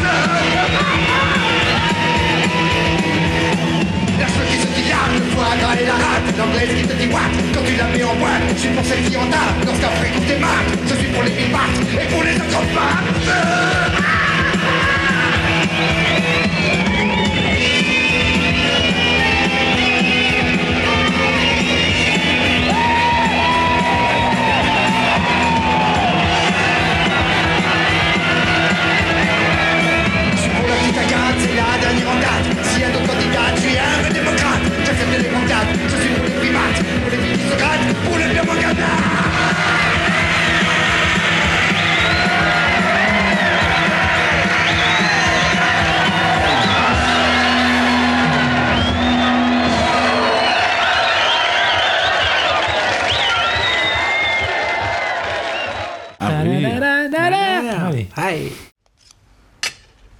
N'empêche qu'avec tes conneries, on a bien failli se faire poisser.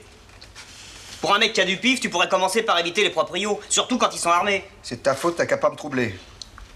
Comment ça, c'est de ma faute Il est beau, lui. Parfaitement, tu me troubles, alors moi je fais des conneries. Comment ça, je te trouble? Ta présence me trouble, ton odeur me trouble. Te sentir derrière moi dans l'obscurité, ça me fait perdre mes moyens. Quand t'es devant, c'est encore pire.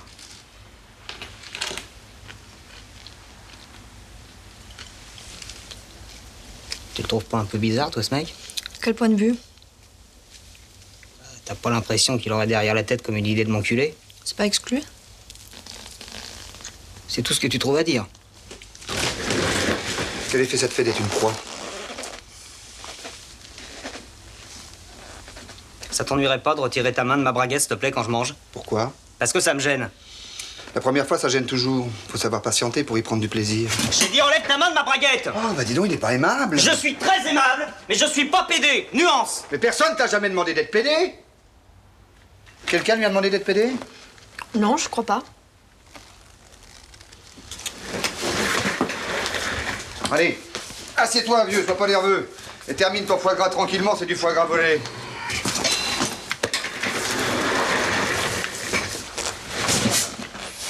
Ça y est, le voilà qui boude. Encore une soirée de gâchée. Je te signale quand même que tu bandais. Quand ça? À tout à l'heure, quand je t'ai mis la main à la braguette. Je voudrais pas m'avancer, mais il m'a bien semblé sentir une grosseur. T'as dû confondre avec mon couteau. Ah non, mon petit vieux, pas d'accord. Ton couteau, il est froid et moi, ce que j'ai senti, c'était chaud. Chaud, comme un Jésus qui sort du four. Non, non, arrête de rigoler. Il va croire qu'on se fout de sa gueule. Ah, mais c'est vrai, je déconne pas, regarde ses yeux. Il serait capable de nous plaquer. Tu vas pas nous plaquer Hein, Antoine? Tu nous manquerais. Surtout à cette pauvre Monique. Imagine un peu son chagrin si tu disparaissais de sa vie. Hein, ma Monique, que t'en aurais du chagrin? Marrez-vous, marrez-vous. Mais évidemment qu'on se marre. T'as l'air tellement constipé qu'on a forcément envie de te charrier. Charrier. Rier. Eh, Parce que là, tu me charriais, là. à ton avis Ma main à la braguette, tout ça, c'était bidon. Eh, que je te patauge dans la smoule et que je te patauge dans la smoule Mais mon pauvre ami, si j'étais vraiment pédé il y a longtemps que tu y serais passé la casserole, enfin. Réfléchis un petit peu, un mec comme moi. Je te coince entre deux portes et hop Bonjour le chocolat Ramonage du boyau, la turbine ensorcelée Rouleau de printemps bout d'un créole Je te sers un coup de pommard Ça rime avec braquemar. Et puis avec canular aussi Excuse-moi, mais j'ai des doutes. Je suis peut-être con, mais j'ai des doutes. Ah, ça pourrait te compter, con, hein. T'as une belle gueule, mais t'as pas inventé le caoutchouc mou. Ne t'occupe pas de ma belle gueule Je le sais bien que j'en ai pas une. C'est pas tous les jours marrant à porter. Regarde-toi dans mes yeux, tu vas te trouver sublime. Depuis que je te connais, je t'ai jamais vu avec une femme. Mais qu'est-ce que tu veux que je foute d'une femme, enfin voyons Les femmes, c'est trop facile. C'est comme les maisons, ça ne demande qu'à s'abandonner. Moi, ce que j'aime, c'est quand ça résiste. Toi, par exemple. Il y a des femmes qui résistent. Quand elles sont tartes. Même parfois des beautés. Mais non Mais si C'est même le cas le plus répandu. Mais arrête de discuter avec moi, s'il te plaît C'est la laideur qui résiste. La beauté, elle se donne, ou alors elle se prend. Oui, bah moi je me défends. Je t'aurai la fatigue. Espèce de vieille pédale. On se calme, les garçons, on se calme. Tu sais ce qui se passe quand t'ouvres la bouche? Ça sent la pissotière Oh Ne sois pas bêtement désagréable, Antoine. Bob est notre ami, un ami merveilleux. Tu vas finir par lui faire de la peine. Non, laisse tomber, ma chérie, laisse tomber. C'est pas grave. Enfin, je vais tout de même pas me faire enculer sous prétexte que c'est un ami. T'en as d'autres des amis Non Eh ben moi non plus. Notre seul ami c'est Bob. Il a transformé notre vie d'un coup de baguette magique. Tu vas pas foutre tout ça en l'air pour euh, une histoire de susceptibilité mal placée. Mais elle est parfaitement bien placée, ma susceptibilité. Il s'agit de mon trou du cul. Et mon trou du cul, j'ai pas envie de le transformer en entrée de métro. Vos gueules. Qu'est-ce qu'il y a? Encore des proprios, je le crains.